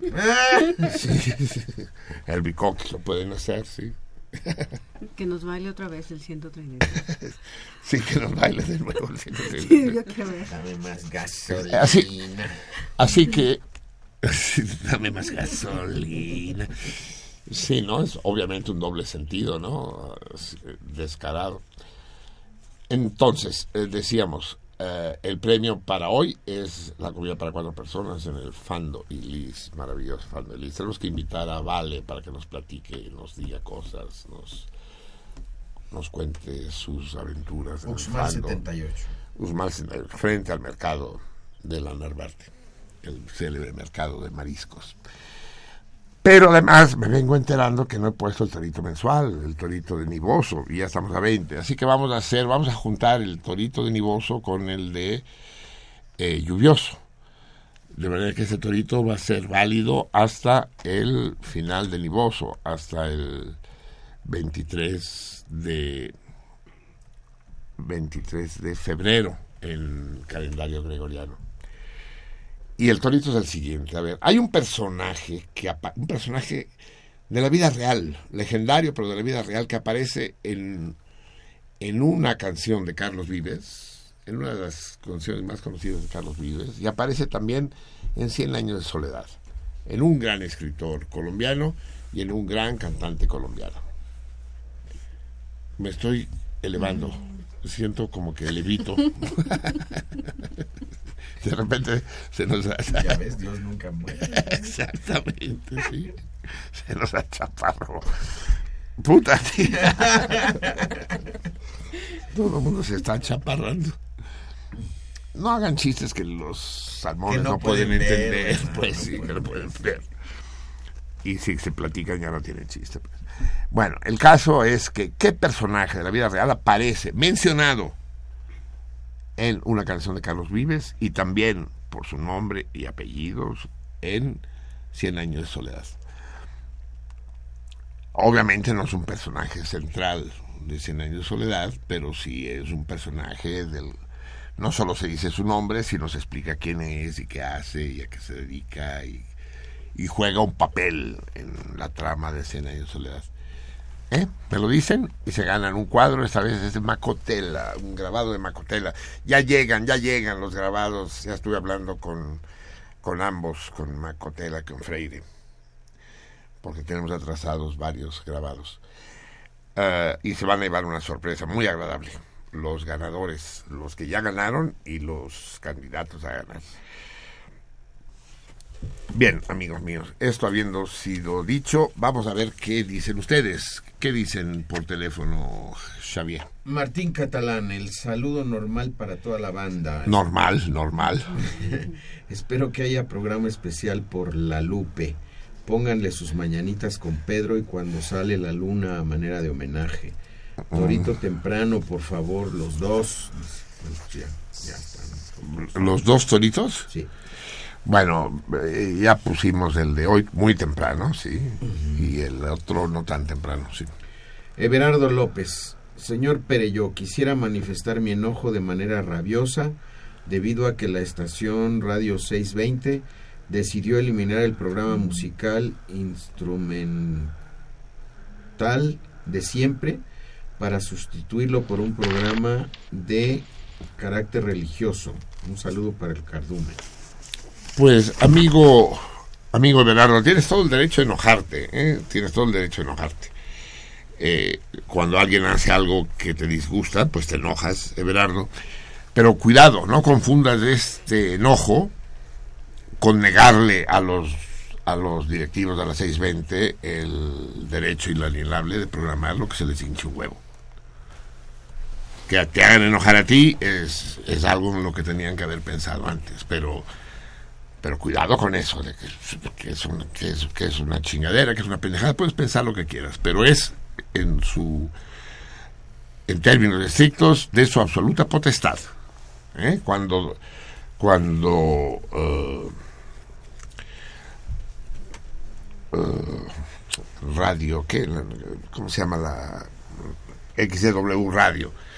Despide a Carmen Aristegui, censura, censura verga, simplemente la despiden porque los directivos de XW Radio, por lo que sea, deciden despedir porque no les gusta lo que dice o no les gusta cómo se ve o, o el tono de voz, lo que sea, es su derecho. Y cuando los hermanos Vargas deciden despedirla, también.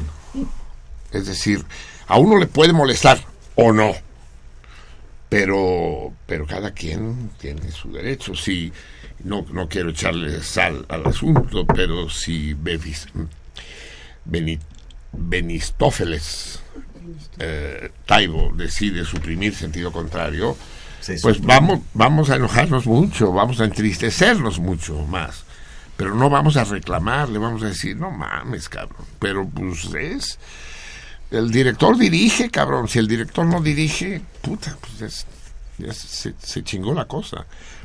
Así que, Everardo, si tú eras amante del programa este que suprimieron, pues ni más sentido. Pésame. No, no lo conozco, pero a lo mejor se equivocaron los directivos de la 620, ¿no? Pues, Lupe Sánchez, estoy feliz con la felicitación de todos mis salmones y un abrazo especial, un beso para todos y cada uno de mis salmones y con cariño especial a Lucy. Gran amor para Omar, Marcelino, Javier, Vica, Melchor y a todos quienes no tengo el gusto. A Clara, Lucy, Marcelino, Lupe es de 1922, dijiste mal el año. es del 22. O sea que cumple 94. O sea que es un adolescente. La chavita. Es que yo creo que Lupe no sabe de qué año. ¿Cómo que del 22? O sea que cumplió 94 solo. Uy, pues sus velas decían 95. ¿Eh? Sus velas. Decían 95 y no nos dijeron 95. nada. sí, porque déjenme contarles que fuimos a celebrar el cumpleaños de Lupe el viernes. Fuimos a su casa. Allí estuvimos, por supuesto, eh, la gran Lucy, el ama de llaves. Estuvo el sobrino de Lupe que está en México, el gran Emiliano, que ahora está estudiando su doctorado en Boston. Y los grandes salmones, la Lilia Peña y su esposo Carlos, y tuvimos un ágape sensacional con la comida que llevó Lilia y la que la que hizo la propia Lucy formidable. Y yo yo salí como si el cumpleañero fuera yo. Lilia me regaló un long play long play nuevo flamante de acetato de acetato tiempo que no veía. nuevo sí. Leonard Cohen cabrón. Canciones de odio y de amor. Maravilloso, maravilloso. Pero además conseguí, porque protestó, porque ya la Lilia me había regalado discos de 45, de esos chiquitos. Es que a los jóvenes no saben de qué estoy hablando. 45 no, No, no ni saben. idea. 45 revoluciones por minuto. Sí. eh, Un EP. eso es. Antes decíamos que Argentina era como un disco de 45, pero de 45 revoluciones por minuto, porque había un golpe militar cada dos días, ¿no? Eh, el caso es que yo no los tengo varios, y en particular esos dos que me regaló la querida Lilia, pero no los puedo escuchar porque mi tornamesa no tenía el centro ancho ese que Mm, necesitan. Para los 45. Sí, porque tienen un Sí. agujero más grandote que los de 33. Y de repente dice Lilia, ah, yo creo que tengo, caro. Y busca ahí en sus chunches y la chingada y lo saca. No, Mim, no fue así. Ah, perdón. ¿Cómo fue? No, ah, Lucy ¿Sí? fue la que... Sí, Lucy, ¿yo Sí, dije? Lilia. No, Lucy, Lucy, Lucy, Lucy, Lucy. Sí, no como Lilia que va a andar cargando eso por el mundo. No, no, no, Lilia. Entonces, Lucy, quiero decir. Demasiadas de les juntas. Lupe, Lucy, Li- Li- Lilia. Ajetreo. Ajetreo. Como decía yo. Atrajineo. Eso. Oh, de manera que ahora conseguí esto que yo había buscado. Había ido a la sala Chopin. ¿Tienen esos centros? No, joven, no. Porque ni los, porque los, muchos de los, de las pastillas, es decir, las agujas para los, existen porque muchos disc jockey todavía usan los long plays para destrozarlos en sus mamadas esas de, de rapes y cosas parecidas. Pero ya, entonces me, me fui con mi disco de Leonard Cohen, cabrón. Y entonces van, se van a hartar ustedes de Leonard Cohen, pero porque los vamos a escuchar completo. Y vamos a escuchar todos los discos de 45, en fin. Eh, Ahora que está Be- Benistófeles de director, le vamos a pedir, cabrón, vamos tú y yo a hablar con Vamos, él. sí, Solemne, nos vestimos de traje, a ver si Sí, por una vez te o como hombre. O, sí, o de monjes mejor. Y le pedimos tener en el estudio una tornamesa, cabrón. Sí. Vamos a Queremos escuchar música En analógica, de veras, pues, o sea, no somos villamelones. Bueno, muy bien. Entonces, sí, eh, eh, vamos a despedir la emisión de hoy. Lupe, yo no sé si seguirá despierta,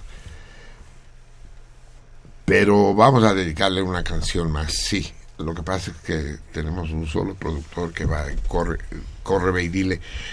Ahor- Ahorita dentro de un rato le dedicamos la canción. Seguimos leyendo mensajes. Cristian Escartín Salazar contesta el torito. Bien, Cristian. Digo bien que as- contestaste, no que contestaste bien. Manuel Munguía, como, modernis, como moderno Nerón, Peña Nieto y su gabinetazo nos quieren imponer el pago de un billón mil setenta millones de pesos por concepto de una venta leonina de carburante para este 2017 a razón de 319 mil 800 millones de pesos por día por concepto de los 200 millones de litros de gasolina al día que se consumen en México, equivalentes a 1.2 millones de barriles de gasolina, con lo cual lo único que están haciendo es proteger los intereses de los nuevos dueños del petróleo y las refinerías en Texas. A una demanda determinada de gasolina hacen una oferta menor y a un mayor precio. Que no se hagan pendejos, bola de rateros. Saludos a todos los salmones. Sí, sí, sigues, eh, querido Manuel, sigues despotricando. Despotricar es bueno, a veces es inevitable, pero si solo se despotrica, si no se plantea algo, si no se piensa un poquito, si no se proponen alternativas, si, no se analiza, pues eh, todo esto queda en- en llamada de petate, amigo mío. Lo siento mucho. Es decir, estás en contra de que el gobierno haya suprimido la subvención a las gasolinas. Tú querías que el gobierno siguiera pagando con el dinero de todos los mexicanos las gasolinas que utilizan pues unos cuantos mexicanos. Digamos que hay que ver quiénes consumen la gasolina. Eh, subí a mi página en Facebook la indignación del Tuca Ferretti en una gasolinera. Pues este cuate me quiere cobrar 1.400 pesos para llenar el tanque de su Ferrari. ¿No lo viste? Velo, entra a mi página. Alguien lo grabó y le dicen riéndose, Tuca, Tuca, grita, no al gasolinazo, no al gasolinazo, grita Tuca. es decir, vamos pensando, sí, sí es, es correcto que se subvencione, también gasta gasolina un usuario de la combi, digamos, ¿no? Yo lo que haría sería subvencionar las combis, subvencionar el transporte público, pero no veo una razón así eh, determinante para subvencionar el combustible. Es decir, yo no veo por qué deben subir en la casa tenemos tenemos ¿verdad? entre los dos tenemos un coche tenemos dos coches tenemos Así es. uno grande y otro chiquito y bueno Ya vamos a usar mejor el bochito, ¿no? sí. Eh, pero El vato. pero sería sería inmoral que protestáramos porque cómo se atreven a subirnos el precio de la gasolina sí pues, ay qué, qué pinches rateros no no no no. Es decir eh, lo, lo, lo único que sucedió es que le quitaron el subsidio pero ese dinero pues tiene que llegar a otras cuestiones que deben ser subsidiadas por ejemplo al transporte público digamos al transporte público, a la salud, a las carreteras, a, una, una policía decente, a todo aquello que debe ser subsidiado, que debe ser sostenido con el dinero público. El erario, no lo perdamos de vista, el erario es eh, la, la vaquita de todos los mexicanos, de todos los trabajadores mexicanos. Es una vaquita, todos damos algo o todos debiéramos dar algo. El grave problema del Estado mexicano es que es absolutamente incapaz de cobrar los impuestos como debe ser. O sea, yo no conozco a nadie que pague los impuestos que debería pagar. Empezando por mí mismo, pues. Pero ustedes creen que Azcárraga o Slim o, o Salinas Pliego pagan los impuestos que deben pagar. ¿Qué es un contador? ¿Qué es un contador? Un contador es un padrote fiscal. Es, un cabrón, un celestino que se, que se encarga de hacer cuadrar las cuentas, pues. De hacer colar el fraude. Son, los contadores son profesionales del fraude al fisco. No nos hagamos pendejos, hombre. Y Manuel, te lo ruego, ¿eh? ese dinero que tú reclamas, ese juego de, ese baile de números que lanzas aquí y que es imposible discernir si tienes o no tienes razón, si qué significa y demás, hay que reducirlo un poco y hay que simplificarlo y decir qué es aquello que merece ser subvencionado por parte del dinero del pueblo de México. ¿Qué le exigimos al gobierno que subvencione? Queremos que la medicina pública sea de calidad, cabrón. Que en el ISTE y en el Seguro Social ha- haya, campos estériles para los quirófanos y haya medicinas gratuitas para los cuentavientes. Medicinas eh, en, en realidad eh, importantes y absolutamente inaccesibles. Me contaba mi dermatóloga Josefina Carvajosa que, que dijo que, que iba a venir hoy, que la chingada siempre no vino. Bueno, eh, eh, eh, quiero que venga un día, ya vendrá. Pero me contaba que salen una vez cada seis meses los médicos por obligación a hacer prácticas de campo, atender a los campesinos en comunidades perdidas y la chingada. Todos los médicos lo hacen. Y ve a una señora, un cardiólogo la ve y dice, no, pues usted necesita un marcapasos, doña. Dice, ya, ¿esto dónde lo consigo? Dice, pues, pues hay que comprar, hay que ir a México y comprarlo. ¿Por qué? Porque el Seguro Social no da marcapasos, pues a ver si nos quedamos claros, que el puto dinero que, que, que, que nos vamos a ahorrar en gasolina se utilice para comprar marcapasos para aquellos enfermos eh, cuentavientes que lo requieran. Ya, ya estuvo suave, pues, ¿no? O le vamos a seguir pagando la gasolina a los a, a- a la Bimbo. ¿Sabe cuántos camiones tiene Bimbo? ¿Cuánto dinero se gasta Bimbo en diésel y en gasolinas? Y Bimbo va a decir, no, cabrón, ahorita aumento el precio del pan. Bueno, aumentalo, a ver cómo te va. Pero en todo caso no tenemos por qué estarle subvencionando a Bimbo el transporte de su... de, de su... Bueno, de sus... Bimbuñuelo. De, su- de- no, los que me encantan a mí son los, ¿Chocorroles? los chocorroles también. No, los aquellos... Los, ¿Gancitos? ¿Pingüinos? los de canela, sí. Ah, los roles. los Los roles, los cabrón. roles. Eso sí, eso sí que estén subvencionados. No solo la gasolina, sino el rol, el rol mismo. Sí, no, no, no. O pensamos, a ver, ellos tienen, ellos, la burguesía, el poder, los propietarios, los, los dueños del dinero, tienen eso, el dinero, las armas, los medios, la fuerza. Si noso- lo único que nosotros podemos poner en juego es la inteligencia, la honestidad y el valor. Sin inteligencia, honestidad y valor estamos jodidos. Si renunciamos a la inteligencia y nos sumimos en el, en el mar de los sargazos de las descalificaciones, ya valimos verga, hombre.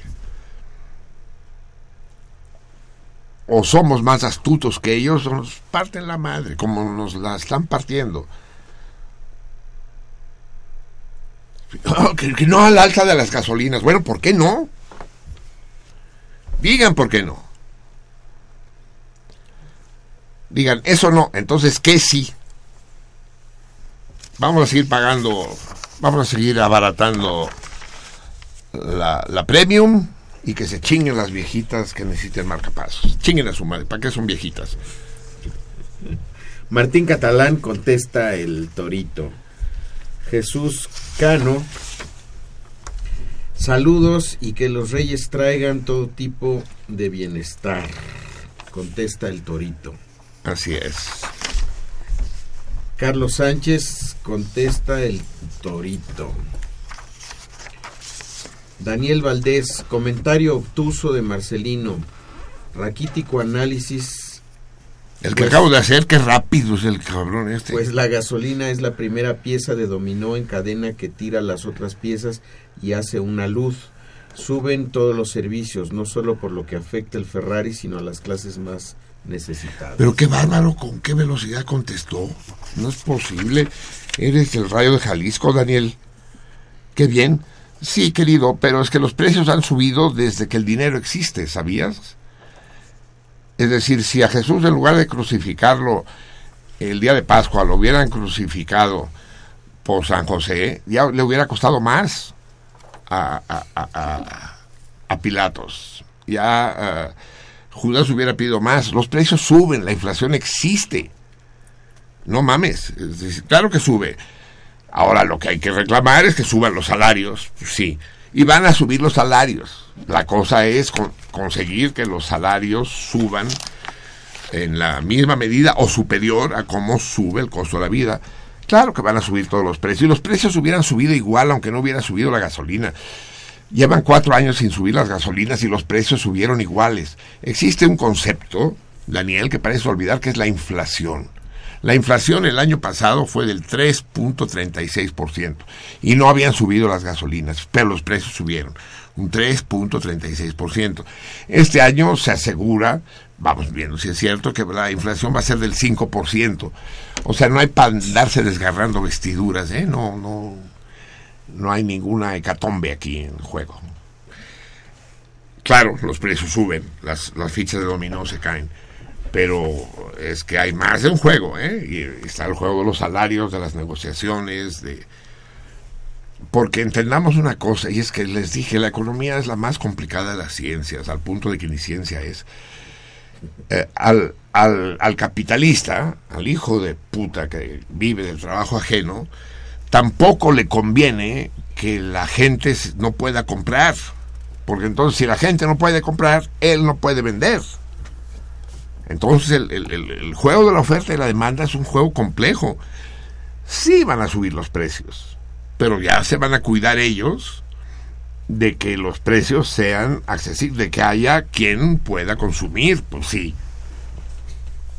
¿De qué, de qué sirve que hagan pantallas de 42 pulgadas? ¿De cuánto es la nuestra? De- 46, ¿no? 46 A huevo. Qué chistoso eso, ¿no? Las metonimias. Ahora, res- ahora resulta que las televisiones les llamamos pantalla, ya no llamamos televisiones, ya no los llamamos televisores, ¿no? La pantalla creció tanto que se comió al televisor. O sea, sigue siendo el mismo chunche, solo que la pantalla es más grandota y plana. Entonces, por metonimia, esa es una de las figuras de la retórica clásica, eh, eh, la parte se, sustituye al todo. De la misma manera que decimos un vaso de agua para decir un vaso de vidrio con agua dentro, decimos una pantalla, ¿no? Una pantalla que, que es de televisor y es de muchas otras cosas, entendido, sí, pero también lo eran lo- lo- los televisores. Eh, entonces, el, el- problema es que a lo pendejo Sony fabrica pantallotas si la gente no las puede comprar, hombre. Entonces serían, se- serían muy estultos si, si a la subida de los precios no hubiera una subida de salarios. Eso, eso lo que ocasionaría sería una crisis económica formal, en serio. Es, y eso es lo que pasó en el 29 en Estados Unidos y en México en el 94, ¿no? Pero no es el caso, no es lo que estamos viviendo, ni mucho menos. Manuel Munguía replica. ¡Ay, cabrón! Que- querido Perello, pero esto no es una réplica, que los, los subsidios son mentiras. No debes seguir tapando esa bola de rateros. Si yo tuviera un arsenal y 100 hombres, yo no estaría llamando a tu programa. Te queremos mucho, pero estos ne- neoliberales están pasando. Pero ya no sé cómo decirte que mandes un argumento, Manuel. No tienes ninguno. No te queda ninguno en tu arsenal de argumentos, pues, ¿no?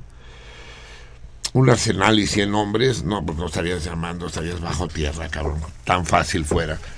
Pregúntale a todos los miles de guerrilleros que han ofrendado su sangre por la libertad de los hombres y no lo han conseguido. Tampoco es tan fácil. O nos organizamos o valemos ver. Todo el pedo, Manuel, es la organización. Y la organización es en base a un discurso. Si no hay discurso, no hay combate, no hay no hay no hay lucha por la libertad. Hay que elaborar un discurso y lo que tú dices, querido Daniel, y no soy Manuel. que- querido Manuel, querido Daniel, sí, Daniel y Manuel. Ahí no hay un discurso. O elaboramos un, un texto coherente ¿eh? con, con propuestas, con, con premisas, con conclusiones, con procedimientos, con métodos. o, o- o no, no tiene sentido. Es que no hay qué discutir. Es que yo no sé qué discutir contigo, Manuel. No sé qué decirte, pues. Lo único que puedo decirte es que digas algo. Carlos Sánchez, estoy de acuerdo contigo en todo, pero se puede llamar subsidio a la gasolina cuando el precio ha estado arriba del precio internacional desde hace muchos años. Carlos, no hay tal cosa como el precio internacional. Eh, el juego de la economía es muy complicado y, y lo es más en particular, y lo es en particular más por el papel estratégico que juegan los combustibles, es decir, todo lo que está sucediendo en el Medio Oriente, esa terrible hecatombe que los gringos han producido ahí desde su invasión, desde la guerra del Golfo, pues, desde 1990, esa chingadera lleva 26 años convertida en un infierno. Y todo es por, por, por el petróleo, cabrón. No, no, hay, no hay que darle mil vueltas, pues. No hay tal cosa como el precio internacional. Arabia sube y baja los precios al ritmo que le tocan los gringos. Y nosotros estamos sometidos, tenemos petróleo. Es, es como si tú tuvieras una zapatería y dijeras, yo voy a vender los zapatos al precio que yo quiera porque son míos. Pues te chingas, porque esa no es la óptica de un comerciante, cabrón. Tienes que vender los precios, tienes que vender los precios a los zapatos que la gente pueda pagar. tienes que vender los zapatos al precio que la gente pueda pagar, pues, o que te convenga pagar. O vendes pocos o muy caros o muchos muy baratos, tú escoges, pero es una cuestión delicada, pues. No, no, no, no es tan trivial. ¿Quién manda en México? ¿Quién decide el precio de la gasolina? Pensar que lo decide Peña Nieto, perdónenme aquellos que insisten en considerarlo así, es una pendejada. No se determinan así los precios, hombre. Es, Si no Ahí. llega él, hoy va a costar así. Sí, hoy he decidido- Eh, Hoy he decidido que va Sí. a costar así. Hoy me levanté pensando que sí voy a joder a México. ¿no? Sí. No, hombre, no. Es, es- es- es- es un pinche en- enredo, ¿no? Y, y los precios se deciden en función de unos mecanismos de mercado muy enredados, pues. Lo que sí podemos estar seguros es de que el capitalismo se basa en la apropiación del trabajo ajeno. Eso es lo que sabemos. Bueno, pues vámonos por ahí, hombre. Vámonos por ahí. Lupe, Marcelino, nada más para decir que estoy despierta. Dice que cumplió 95 porque nació el 10 de enero de 1922. Seguiré despierta hasta el final del programa. Ah, claro, claro, claro, es cierto. Pues si estamos en el 17, cabrón. Yo seguía en el 16, claro que cumplió 95.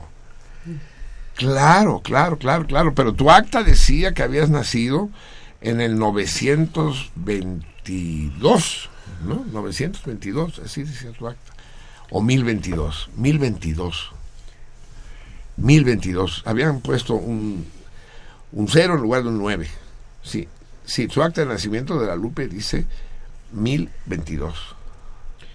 Ángel López me hizo enojar su comentario sobre el gasolinazo, que ya apagué el radio y me fui a acostar. Bueno, entonces ya no te digo nada, cabrón. Dulces sueños. Daniel Valdés, sobre la subida de los precios del gasolinazo y de que es un fenómeno global, me gustaría que Marcelino proponga un modelo alternativo a lo que está ocurriendo hoy en día. Si eres matemático y sesudo, supongo yo marxista, entonces, ¿qué debería pasar? Hombre, ya lo estás diciendo, el marxismo lo dice clarísimo. La revolución, la desaparición sobre la desaparición de la propiedad privada sobre los medios de producción. Obvio, es decir, no hay no hay más vuelta. Lo he dicho mil veces que nadie viva del trabajo de otro, pues. Que no haya propietarios de las empresas petroleras, que no haya propietarios ni concesionarios de las gasolineras. Y en el extremo, el comunismo lo que propone es que no haya gobierno, que no haya dinero, que no haya jueces, que no haya cárceles. Todo eso le suena a mafufada, ¿verdad? Bueno, pues si le suena a mafufada es que no saben de qué estoy hablando o de qué están hablando ustedes.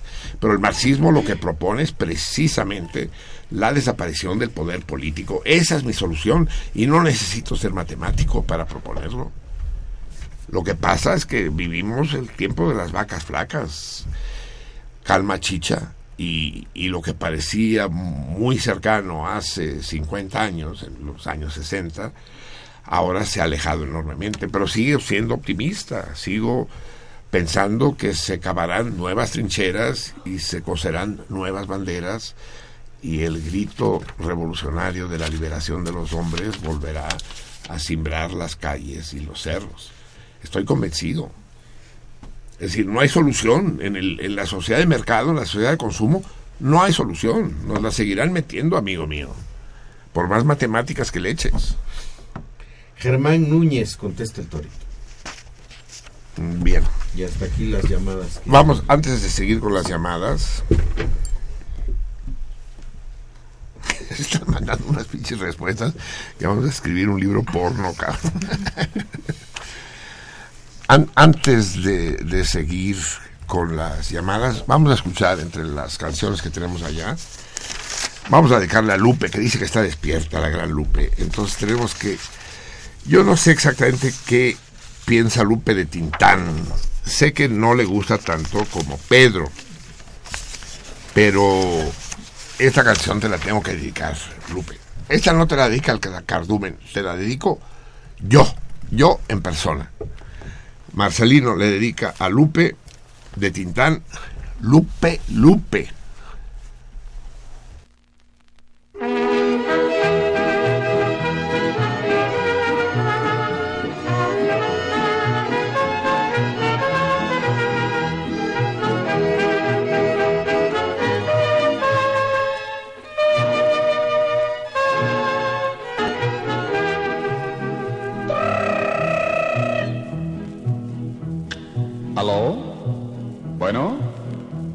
¿Quién habla? ¿Cómo le va, Licha? ¿Qué dice de bueno, eh? Muy bien, muchas gracias. Perfectamente, sí. También la niña, sí. Vaya que... No, si yo ya hasta almorcé. Sí, cómo no. Sí, Licha. Sí, Licha. Ándele. Muchas gracias, Licha, ¿eh? Sí, adiós, Licha. Sí, que le vaya muy bien. Gracias. Oye, ¿con quién hablabas? Con Lupe. Va. Lupe, Lupe, ¿por qué estás enojada? Porque Lupe a mi amor no correspondes. Te aseguro, mi querida Lupe, que en el mundo yo solo te de amar. Antenoche pasé por tu casa, pregunté lo que estabas haciendo.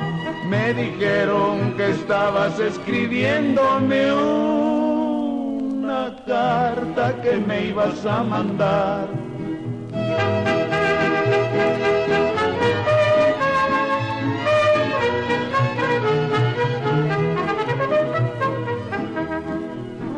Lupe, Lupe, ¿qué has hecho? ¿Qué has pensado?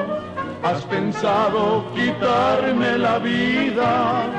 Lupe, Lupe, serás la consentida y otro amor como el mío no has de hallar. Aunque anoche pasé por tu casa, pregunté lo que estabas haciendo, me dijeron que estabas cosiendo un vestido para irte a pasear.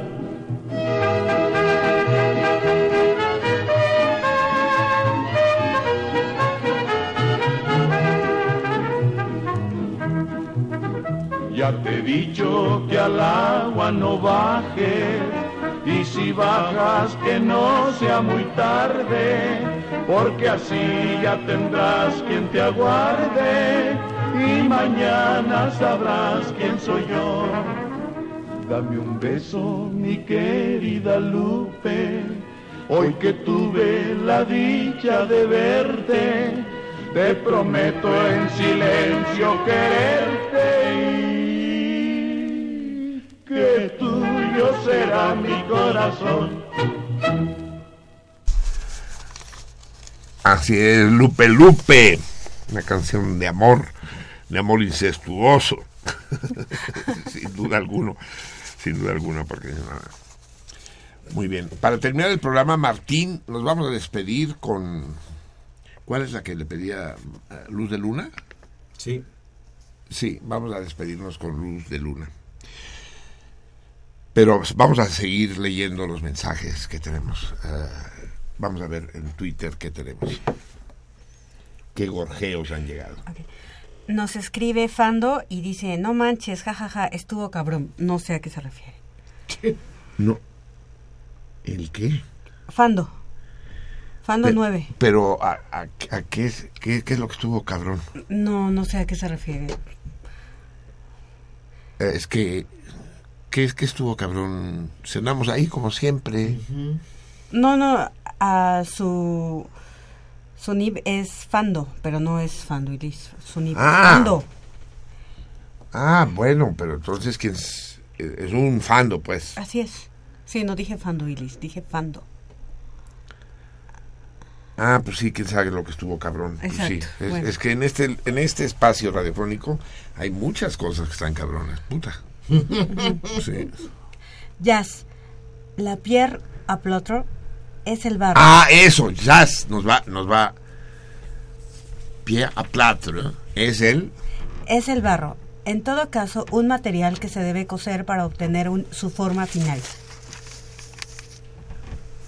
Ah, es. O sea, fíjate, ya estoy entendiendo cinco. O sea, tú, has, tú tienes el yeso y le pones agua y haces una masa. Pero esa masa que luego se usa para encalar las paredes, por ejemplo, esa masa la cueces. Como el barro, exacto. Y la endureces. Eh, O bueno, sea- eso es fraguarla. Lo que yo encontré es que el yeso que se usamos en, en construcción ya pasó por, industrialmente por ese proceso.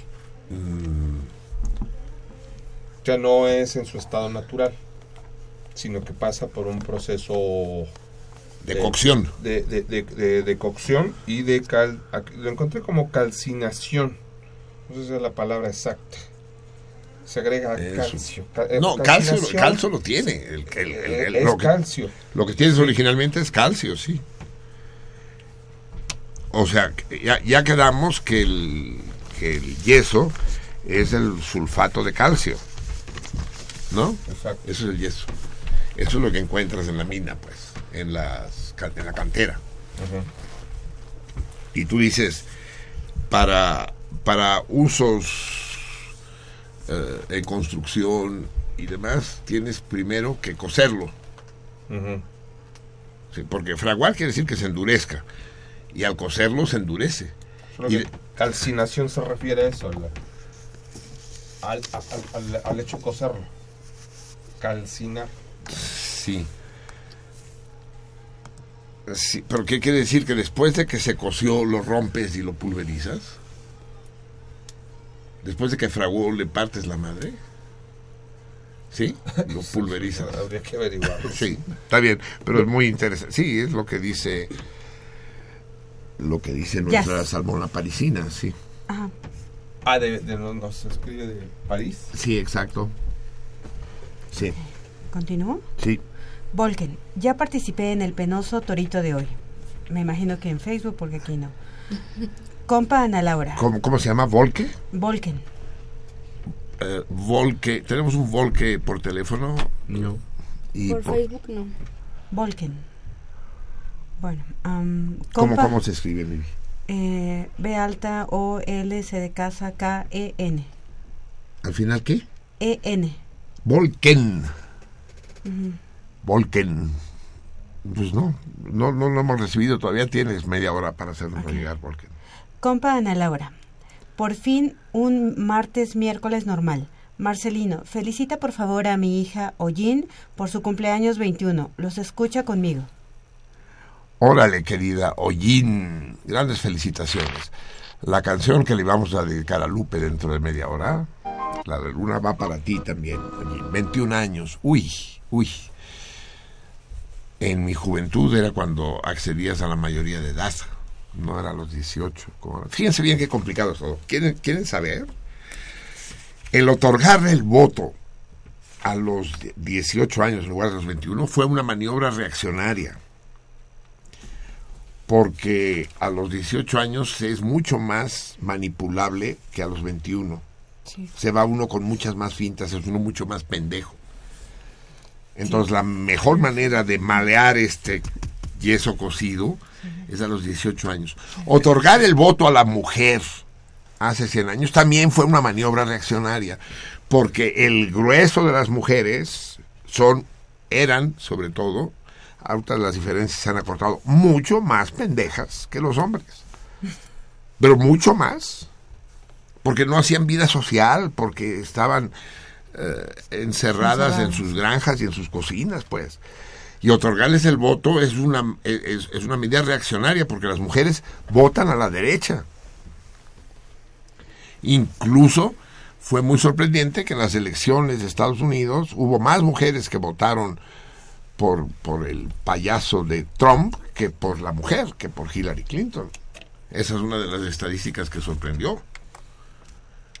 Eh, entonces, eh, ¿todo esto a qué venía? Por... No tengo idea. Lea lo último que leyó mi y me ayudará. Pues estaba felicitando a, Ay, a compa Ana Laura. Ah, de los 21 años, por el 21 amor de. Dios. Si no lo encuentro yo, no lo encuentra nadie. Los 21 años. Decía que a los 21 años se otorgaba en mi juventud la mayoría de edad. Y entonces podía uno votar a los 21 años. Y yo es la única vez que he votado. Cuando cumplí los 21 años me sentí muy orgulloso de ir y votar. Y voté por el PAN, solo para darle la madre al PRI. Eso era en 1965, las elecciones a la Cámara de Diputados. Las elecciones, 60, no, eh, espérenme, 64, 67, sí, en 67. Ya tenía yo, de hecho, 23 años. Pero eh, ese voto a los 21 años garantizaba un poco más de sensatez electoral, un poco más, no gran cosa. Es la misma idea de los usos y costumbres del Consejo de Ancianos, ¿no? De, de quién tiene que manejar el avión, pues el piloto, quién tiene que operar, pues el cirujano, quién tiene que decidir lo que se hace en, en el pueblo, pues los viejos. Esa es la idea, pues, no los niños, pues. Hay esa novela formidable, El Señor de las Moscas, ¿no? que habla del gobierno de los niños y demás. Pero bueno, cumplir 21 años es una chingonería, oye, bienvenida. Y, y te dedicaremos el claro de luna al irnos. Continúo. Ale Jiménez, saludos a todos los salmones, a los guerreros que hacen el programa y un beso al rey mago más guapo. Nadie se pierda la cinemágora. Obviamente se refiere a Praxedis. Pues a huevo, ya todo el mundo vio al, al- al- al rey Gaspar. Así es. la querida Ale, sabe a quién besa la Ale. Carlos Ijar. Hoy fue programa. Ijar. Ay, perdón, Ijar. Hoy fue programa Marcelino Polo Polo. Chistes repetidos pero buenísimos. Sí, sí, ya eran repetidos. Es que, pues cuéntenme más, chingada. Es que yo no sé, ni modo que, que me ponga a apuntar. Ese ya lo conté. No, pues, como se me ocurren los cuentos. César Y Berlanga. ahorita se me acaba de ocurrir otro, pero no quiero interrumpir. Sí. Marcelino, ¿cómo, ¿cómo eres, güey? Tu equipo peor. Si hay torito mensual. ¿A qué personaje debemos la clasificación edad de piedra? Claro que hay, sí, exacto. En, en serio, vergüenza colectiva, ¿eh? Vergüenza colectiva. Y- colectiva. Gracias, gracias. Olvídense, olvídense de Carlos Vives y olvídense de Cien años de soledad. Por el amor de Dios, en serio, que... Empezando por mí, ¿eh? Soy el primer pendejo, pero ustedes no se consuelen, son los segundos pendejos. Segundo, tercer, cuarto, quinto pendejo. Fórmense. Pido mano. Fórmense, sí. No, sí, claro. Ese es el torito mensual, olvide. Y sí es el torito de Niboso.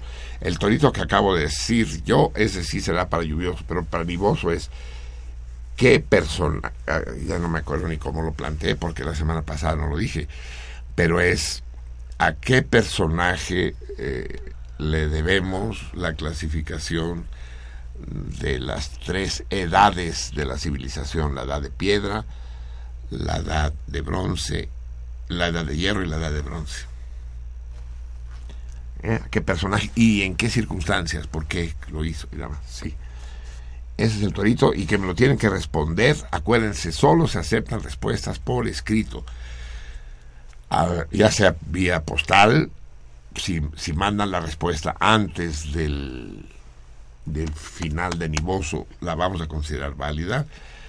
Y si no, mándenla, tráiganla personalmente a Radio UNAM o, o mándenla a Adolfo Prieto 133, pero no sé la no sé el código el código postal.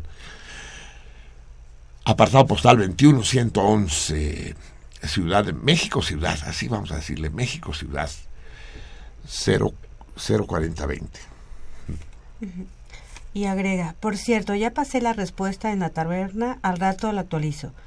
Ya teníamos torito mensual, pero ninguno de los que te acompaña te lo recordó. Pero Eso ¿qué, sí qué- está qué cabrón. qué respuesta pasó en la taberna? Ahora sí, No, no, sé. Después lo checamos, querido César. César Suárez, va, no subsidios a gasolinas. ahora en serio, ¿ese dinerito va a pagar marcapasos o va a pagar lujos de funcionarios? Bueno, ese es un problema, el problema de siempre, hijo, con subsidio o sin subsidio de la gasolina. ¿Qué se hace con el dinero público? Eso es, es un problema que ya existía antes de que existiera la gasolina, amigo mío. Eso sí, existen métodos sociales de control sobre la administración del dinero público, existen. Es- ese sí es un problema serio. Ahí sí me gusta, ahí sí tenemos que discutir. ¿Tenemos confianza en la Cámara de Diputados? ¿Tenemos confianza en, los secretarios de Estado, en, la Secretaría de la Función Pública? ¿Sabemos que van a exigir un comportamiento honesto, honrado, impecable del ejercicio de, de ese dinero? ¿O no? Y si no tenemos esa confianza, ¿cómo le hacemos? ¿Qué hacemos? ¿Sustituimos al gobierno? Y, órale, lo sustituimos. ¿Y por qué lo sustituimos? ¿Hay alguien que garantice que el ejercicio del, del, del dinero público se haga de manera justa, inteligente y honesta? ¿Hay alguien que lo garantice? Sobre él, en cuanto me lo pongan en evidencia, me convierto en su acólito, me cae. Claro, ¿a, a dónde va a parar el dinero público? Pero es un dinero que no tiene nada que ver con la gasolina, pues tiene que ver con todo. Sí. También nos escribe Eliseo Ortega y dice, nos dice sobre el torito del mes, dice, ¿a quién se le debe la clasificación de la edad de piedra, bronce y hierro? Que es el que está... Sí, exacto. Es el torito que está vigente hasta el 30 nivoso. Así es. Y bueno, responden al torito em, César Suárez y Francisco Melo responde un torito, pero creo que es el que, que acaba de mencionar el nuevo. No, es, es- Pero que no hay nuevo. ser- ¿Cuál nuevo? ¿Cuál Bueno. nuevo? El mensual. Ajá, el mensual. No, pero el mensual hay que, hay que contestarlo vía postal. Solamente se acepta negro sobre blanco. O azul o rojo, pero sobre papel. Sí. Y bueno, el torito eh, entonces responden Fernando Escalona y César Suárez. El gran Fernando Cinemagorero, que ya ganó la semana pasada. Eh, el gran cinéfilo, una de las columnas de la Cinemágora, sí. Y es todo. Muy bien. ¿Y qué tenemos en, en Facebook, eh, Luna? Eduardo Reséndiz dice, por fin ponen buena música. Por el ¿Tin- reggaetón. ¿Será Tintán? Por el reggaetón porque pide que le Ah. ponga Ah. otra, Sí, otra pinche igual. Bach, ya estaba harto de Bach. Sí. Israel Aro dice, no mames Marcelino, con ese reggaetón te imaginé con unas chicas culipandeándote encima. Hazme la buena, mija. Hazme... ¿Quién, ¿Quién lo dice? ¿Rafael Aro? Israel Aro. Israel Aro. Hazme la buena. Tú, yo pongo el reggaetón y tú traes las chicas. Roberto Barrón. Se me ocurre una ocurrencia ocurrida mientras discurría sobre el poder de la ley. Un Senado integrado por indígenas cuya lengua materna no sea el español. ¿Qué pasaría? ¿Qué harían si, si el indígena tuviera el poder del Senado? ¿Nada más el Senado? Sí, solo el Senado. Como requisito para ser senador, tener una lengua materna distinta al español. ¿Qué tal si nos ponemos a promover Es, la idea? es muy largo, eh, No, cuidado. Dos líneas más.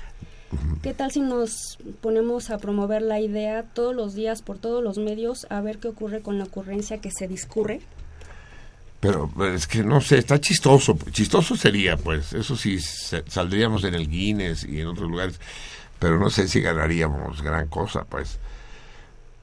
A, lo mejor sí se pondrían todos los oportunistas de mierda a aprender náhuatl y otomí y ya sería una ganancia. Sería mejor que en todas las escuelas de México se enseñaran las lenguas de este país, las lenguas indias, y que los habitantes de Azcapotzalco supieran en dónde viven. Eliseo Ortega. Hola, me reporto, sigo enfermo. Ese virus que me contagió Jorge René está bestial. Es un virus loco del ritmo. Prometo estar en el siguiente programa por allá. Y contesta el torito. Sí, que, que está, está medio país, ¿eh? A ser por gasolinas. Está medio país. eh, Con eh, goteras. Con, con goteras, sí. Hidalgo Garduño contesta el torito. Caquico, Cucafate. Contesta el torito. Ah, se soltó la, la, la, de- sí, la desbandada de los, de los nucleares, sí. No, desbandada, no, la embestida. Julia Leticia Menes Nava, buenas noches. Saludos a todo el cardumen y un besote para Lupe en su cumpleaños. Y contesta el torito. Es chistoso que este torito me lo contesten las viejas, me, sí, Jorge René, sí, pienso algo, que el reggaetón es un ritmo de origen africano. De hecho, No. muchas piezas de la región de los Balcanes. No. Muchas piezas de estos países podrían calificarse rítmicamente como reggaetones. de los Balcanes, de, de África, de uy, ya se complicó esto. Ya no fue un problema musical, sino geográfico, sí. Pedro López Valles contesta el torito y César Berlanga. El Pedro, que nunca aparece, aparece de vez en cuando ahí en la taberna, sí. Y César Berlanga contesta el torito. Muy bien, amigos míos, ya son, sí. A ver, que tenemos todavía Tenemos unas llamadas. Víctor González de Azcapotzalco. Ah, ¿sabes qué, sabes dónde vive? ¿Sabes qué quiere decir Azcapotzalco? Víctor. No, le pregunto a Víctor. Ah, Víctor. Sí. Está bien lo que plantea Marcelino hasta cierto punto. Hay que ver los precios nacional e internacional. El gobierno dice que no subsidia la gasolina, pero ¿para qué hasta ahora y no en años anteriores? ¿Cuál es el sueldo de Marcelino? Porque no es igual la situación de todos. Que no diga su sueldo, solo eso. Los saqueadores son porros, en eso estoy de acuerdo con Marcelino. Eh, sí, sí puedo decir mi sueldo, o sea, si yo gano bien, yo tengo un tiempo completo en la UNAM. Yo eh, en la UNAM gano como 40 mil pesos mensuales. Eh,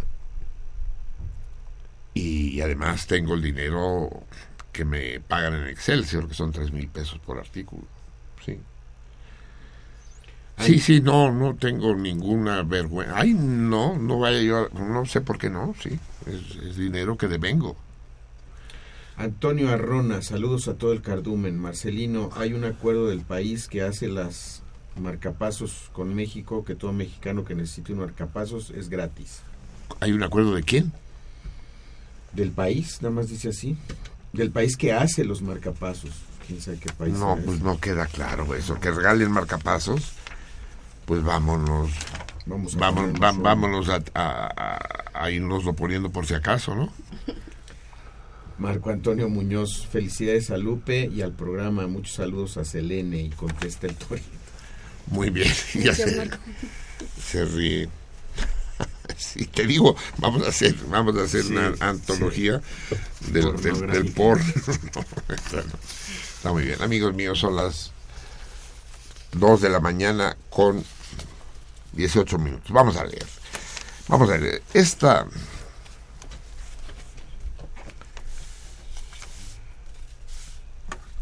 ah, quiero, quiero que hablemos tantito de Eliseo Alberto. A ver, es que se me traspapeló. ¿Dónde está el texto? Aquí está. Toma, Javier.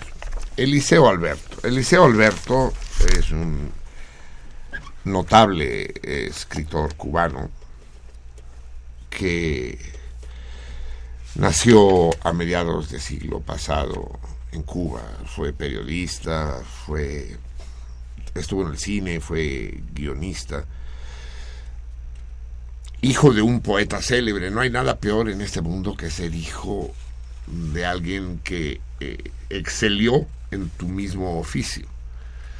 Es lo que le pasa, por ejemplo, a, a David Huerta, ¿no? Y le pasó a, a Eliseo Alberto.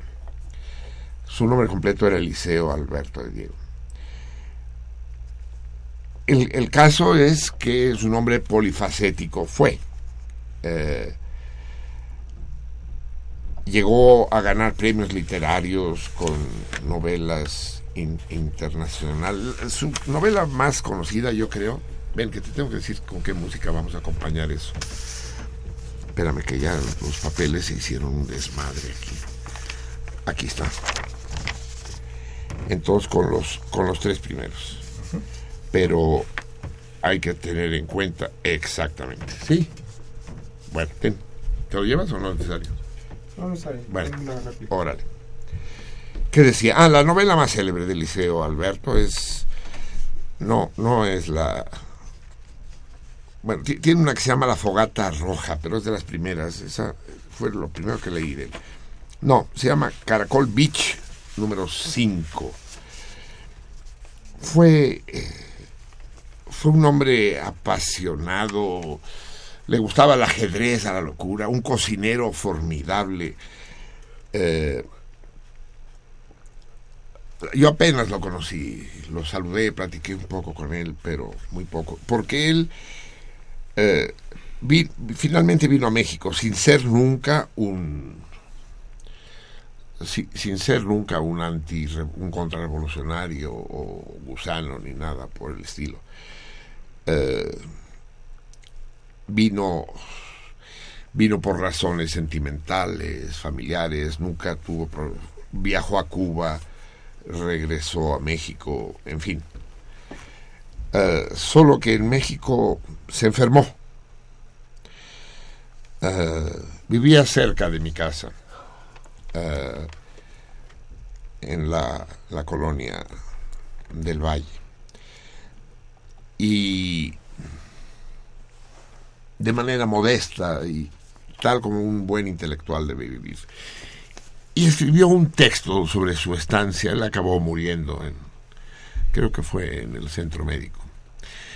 Pero pasó por el centro médico varias veces y en una de esas ocasiones escribió este texto que es muy conmovedor y que, y que es una patada en la boca a todos aquellos que defenestran a este país, a los mexicanos que, que, que han dejado de querer a México, a los que siguen insistiendo que México es un país de mierda, donde los gobernantes asesinan y roban y los y el pueblo es pendejo y oportunista y, y dejado y, y que todo va mal y que nada funciona. Bueno, conocen el discurso, están cansados de oírlo. Yo cada, ven- ca- cuando es Navidad y me saludo a la gente, a los taxistas y a los vendedores, les digo feliz Navidad y me sonríen y me dicen feliz Navidad, feliz Año Nuevo, feliz Año Nuevo. Y cuando alrededor del 15 de septiembre les digo viva México, se ríen, cabrón. Yo nunca había visto un país así, ni en Cataluña, ni en Francia, ni en Rumanía. No. ¿Qué, güey? Viva México, puta, este es un gran país, es un país formidable y los mexicanos son individuos formidables. ¿Qué hay hijos de la chingada? Pues sí hay hijos de la chingada, los hay también suecos, cabrón, hijos de la chingada. Y daneses y tai- tai- taitianos y...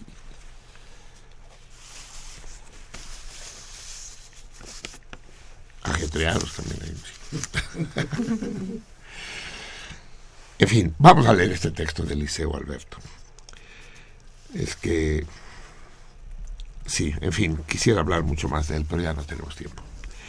Vamos a acompañar el texto con música clásica cubana, muy poco conocida en México. Por supuesto, la conoce bien eh, el querido Javier, pero no es música que se escuche con frecuencia. Eh, vamos a empezar escuchando a esta compositora romántica del siglo XIX cubana, que es Cecilia Arizzi. Aristi, perdón. Eh, y, si, y si no nos alcanza el tiempo, vamos a escuchar a, a- Ignacio Cervantes, también contemporáneo de Cecilia Aristi. Eh, las piezas, bueno, es que no sé qué podremos escuchar. Seguro vamos a escuchar el Nocturno, opus número 13 de Cecilia Aristi, Reverie, Ensoñación, también de ella, y si el tiempo nos alcanza, La Serenata Cubana de Ignacio Cervantes. Escuchemos pues a, a este breve y emocionante texto, sencillo, emocionante por su sencillez, de de este gran amante de México que fue Eliseo Alberto.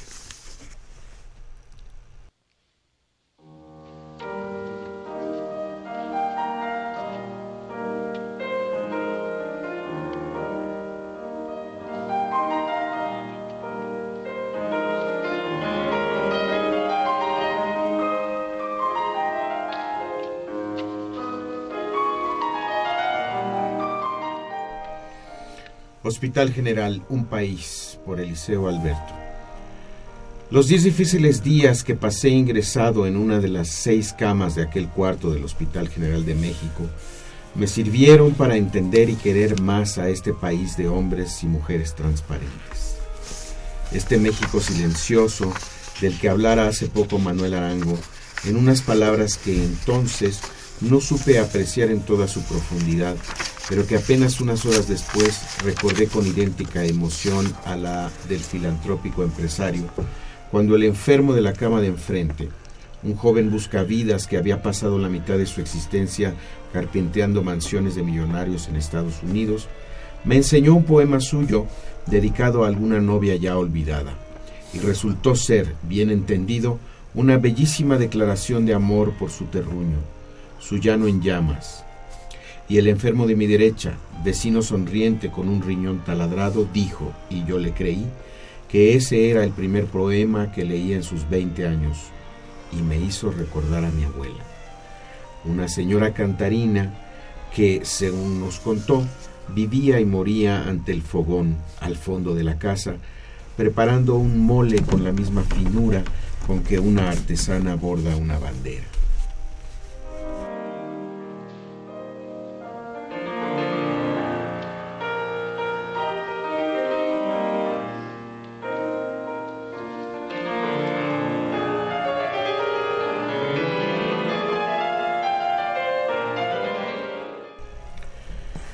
Al del riñón taladrado lo llamábamos faraón, porque traía las piernas enfardadas en lienzos apretados.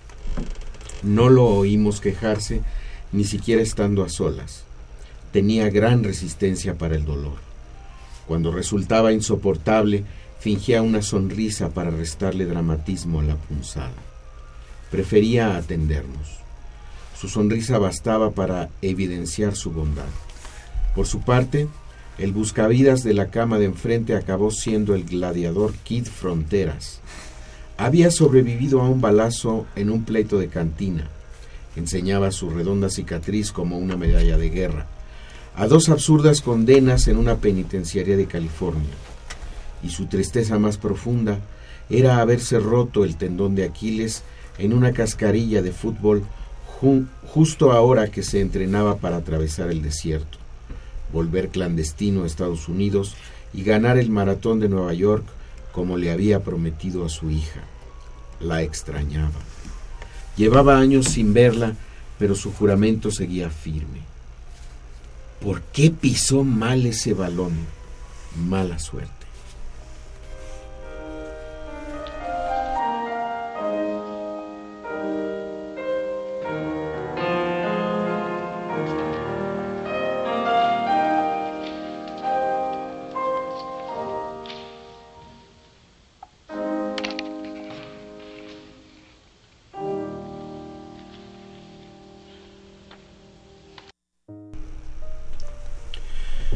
Cuando quieren, los padres mexicanos quieren más que otros padres del mundo.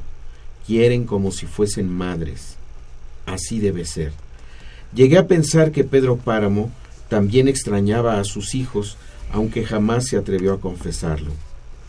Pensaría en ellos segundos antes de desmoronarse como un montón de piedras.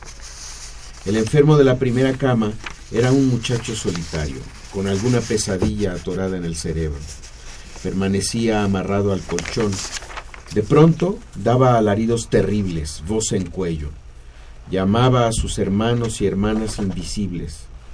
Recuerdo los nombres de Felipe, de Mario, de Felicia. Se quejaba. ¡Ay! Decía que le estaban cortando los dedos de los pies, que alguien le abría la panza con una navaja. ¡Ay, ay, ay! Después caía en el hondo pozo de la inconsciencia y allá abajo permanecía horas y horas hasta que el rostro se le iba ablandando y fijaba una mueca apacible de sedada paz.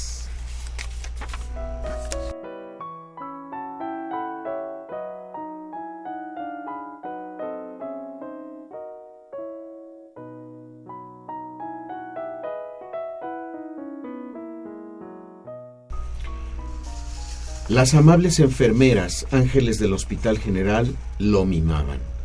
Lo afeitaban cada tres días, lo bañaban en la cama, le daban de comer el alpiste de una sopa de fideos. Kid Fronteras lo rebautizó con el bonito apodo de El Gallo, porque cantaba al amanecer suplicando compañía. El gallo enflaquecía. ¡Ay! La cuarta cama la ocupaba un anciano de mil años, siempre con la boca abierta. Nunca supimos en qué pensaba. Sus nietas tejían a su lado, sentaditas en una silla de plástico. A la noche dormían sobre la manta que habían tendido en el suelo. Faraón dijo, convencido, que el viejo estaba estrenando la posición más cómoda para pasar la eternidad.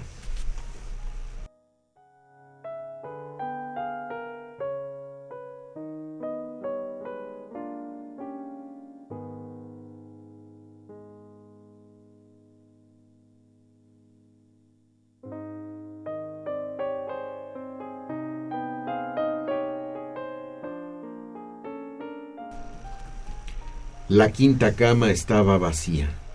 En la sexta resistía yo. En aquella habitación la vida era otra cosa, bastante más simple.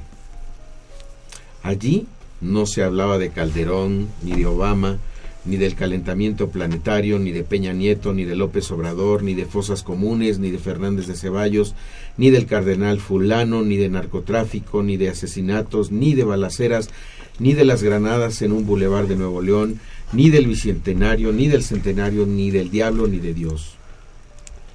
Se hablaba de los tacos de tripas y de cervezas heladas, del cumpleaños pasado, de las novias nalgonas e imposibles, de la recámara que llevaba cinco años levantando ladrillo a ladrillo, de las chivas del Guadalajara, de las ganas de regresar sanos y salvos a ese México silencioso donde bien vale la pena despertar cada mañana.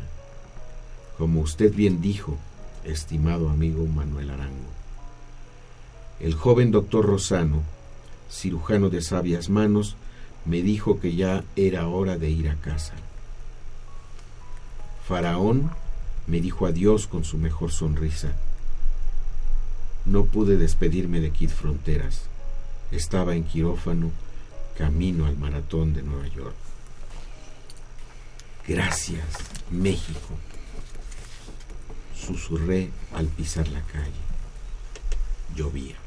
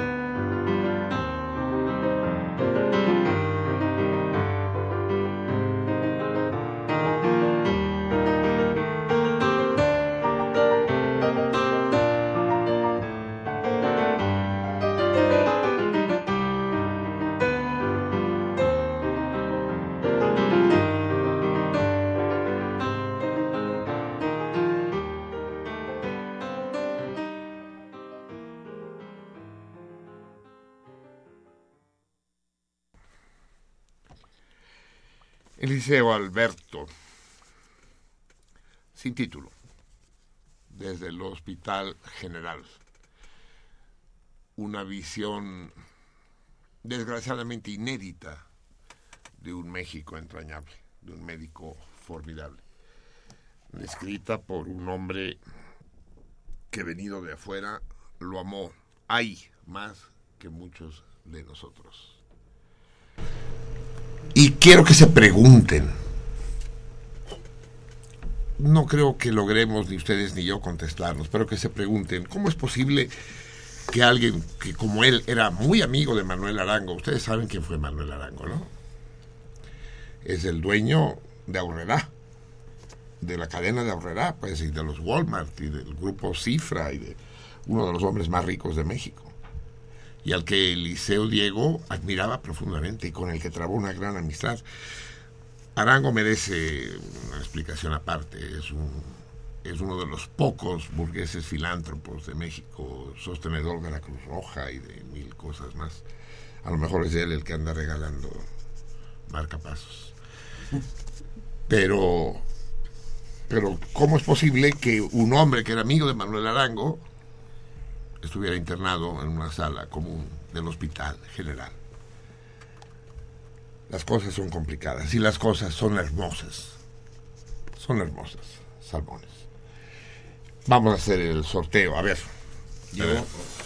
Sí. una última llamada de Lilia Peña. Dice que el reggaetón es de origen panameño, fusión de reggae con hip hop.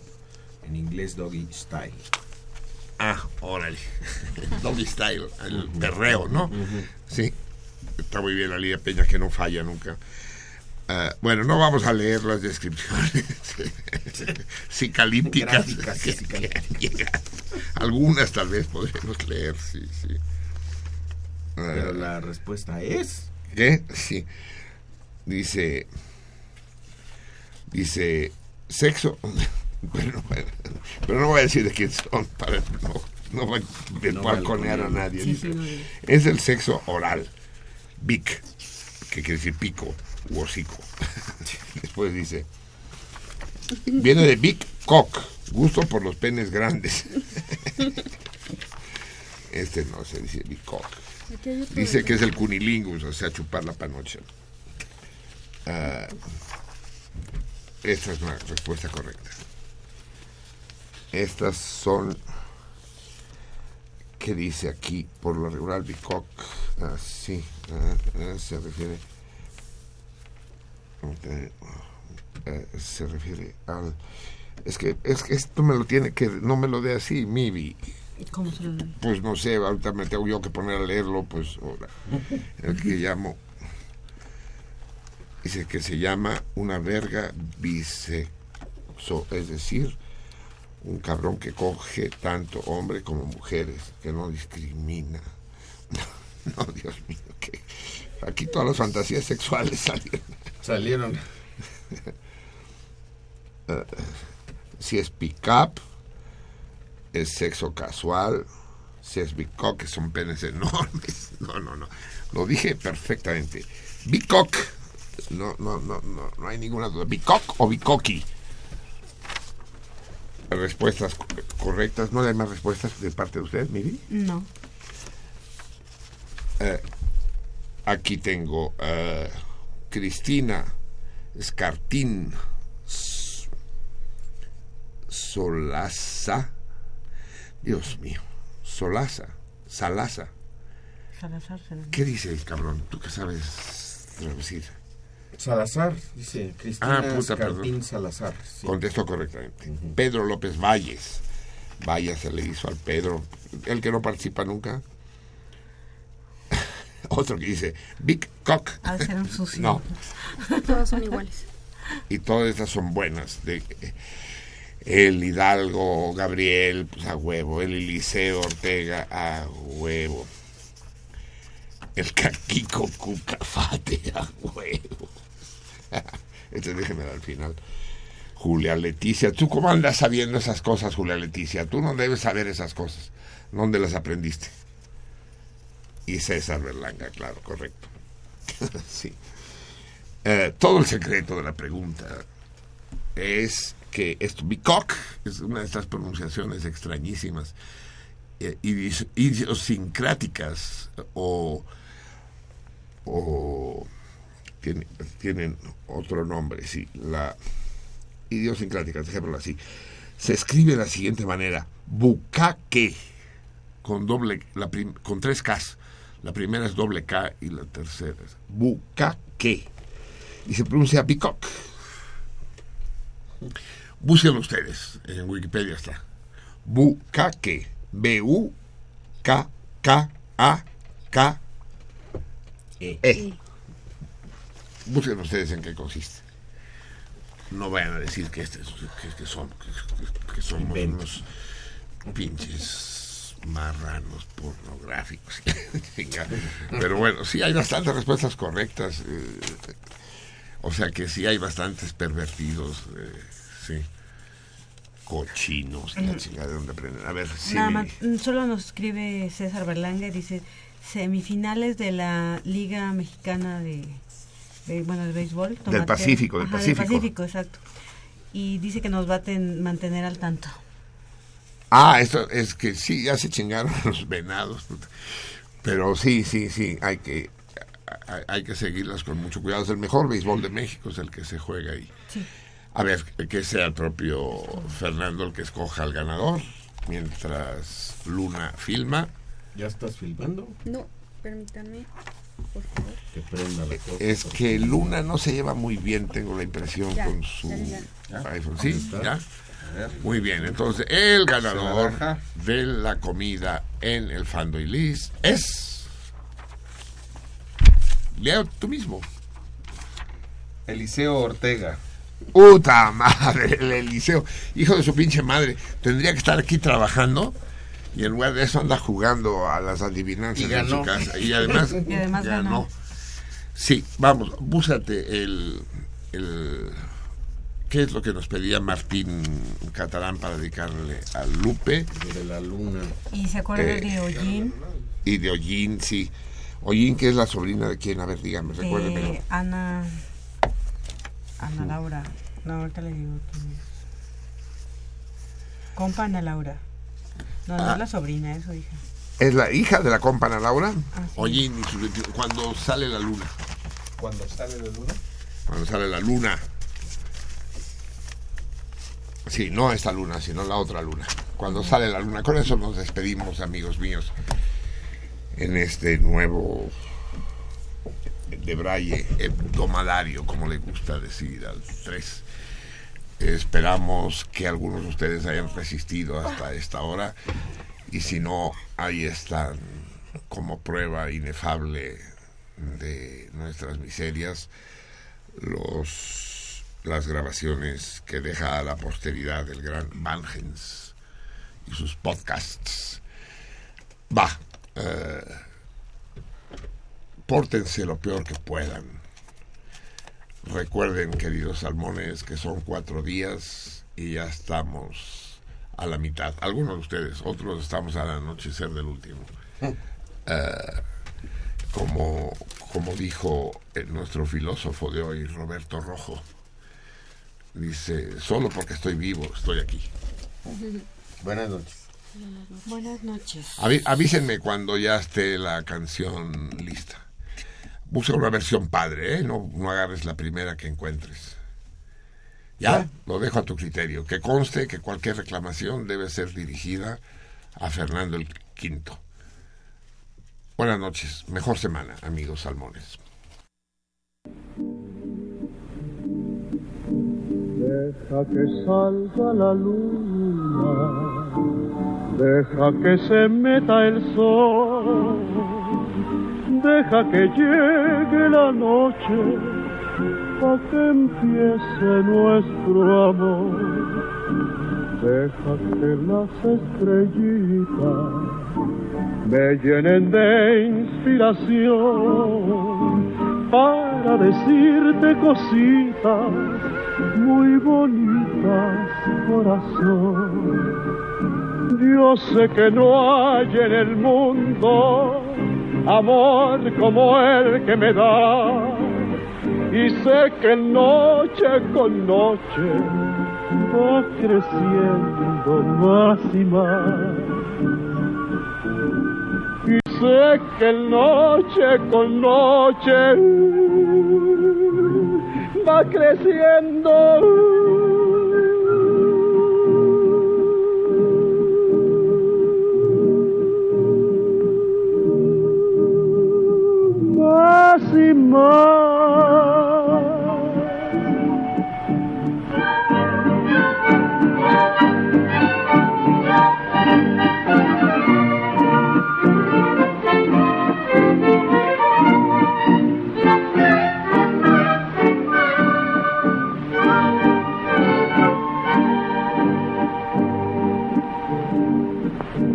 Cuando estoy entre tus brazos siempre me pregunto yo, ¿cuánto me debía el destino que contigo me pagó?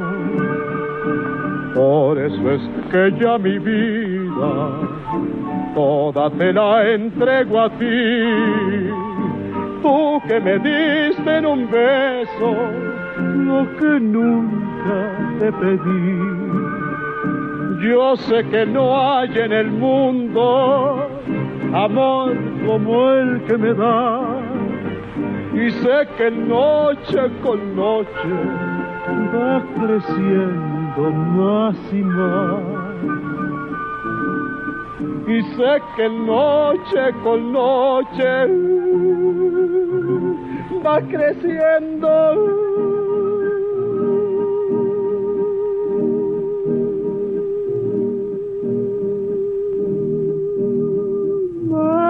Más.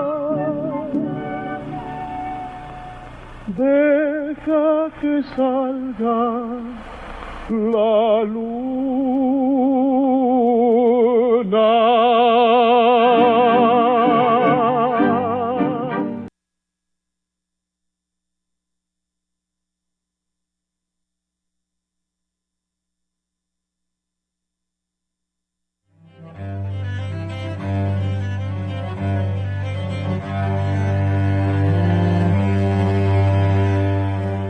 Sentido contrario.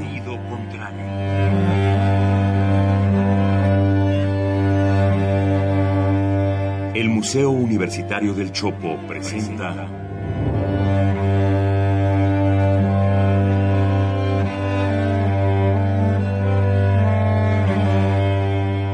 Sentido contrario.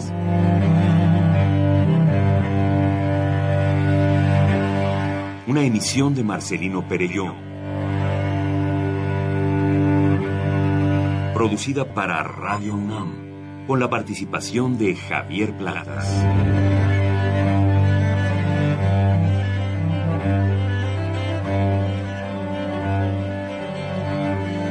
A veces es la manera de llegar más rápido. A veces. A veces es la única manera de llegar. A menudo es la manera de no llegar. Y pese a todo, casi siempre es lo único que tiene sentido.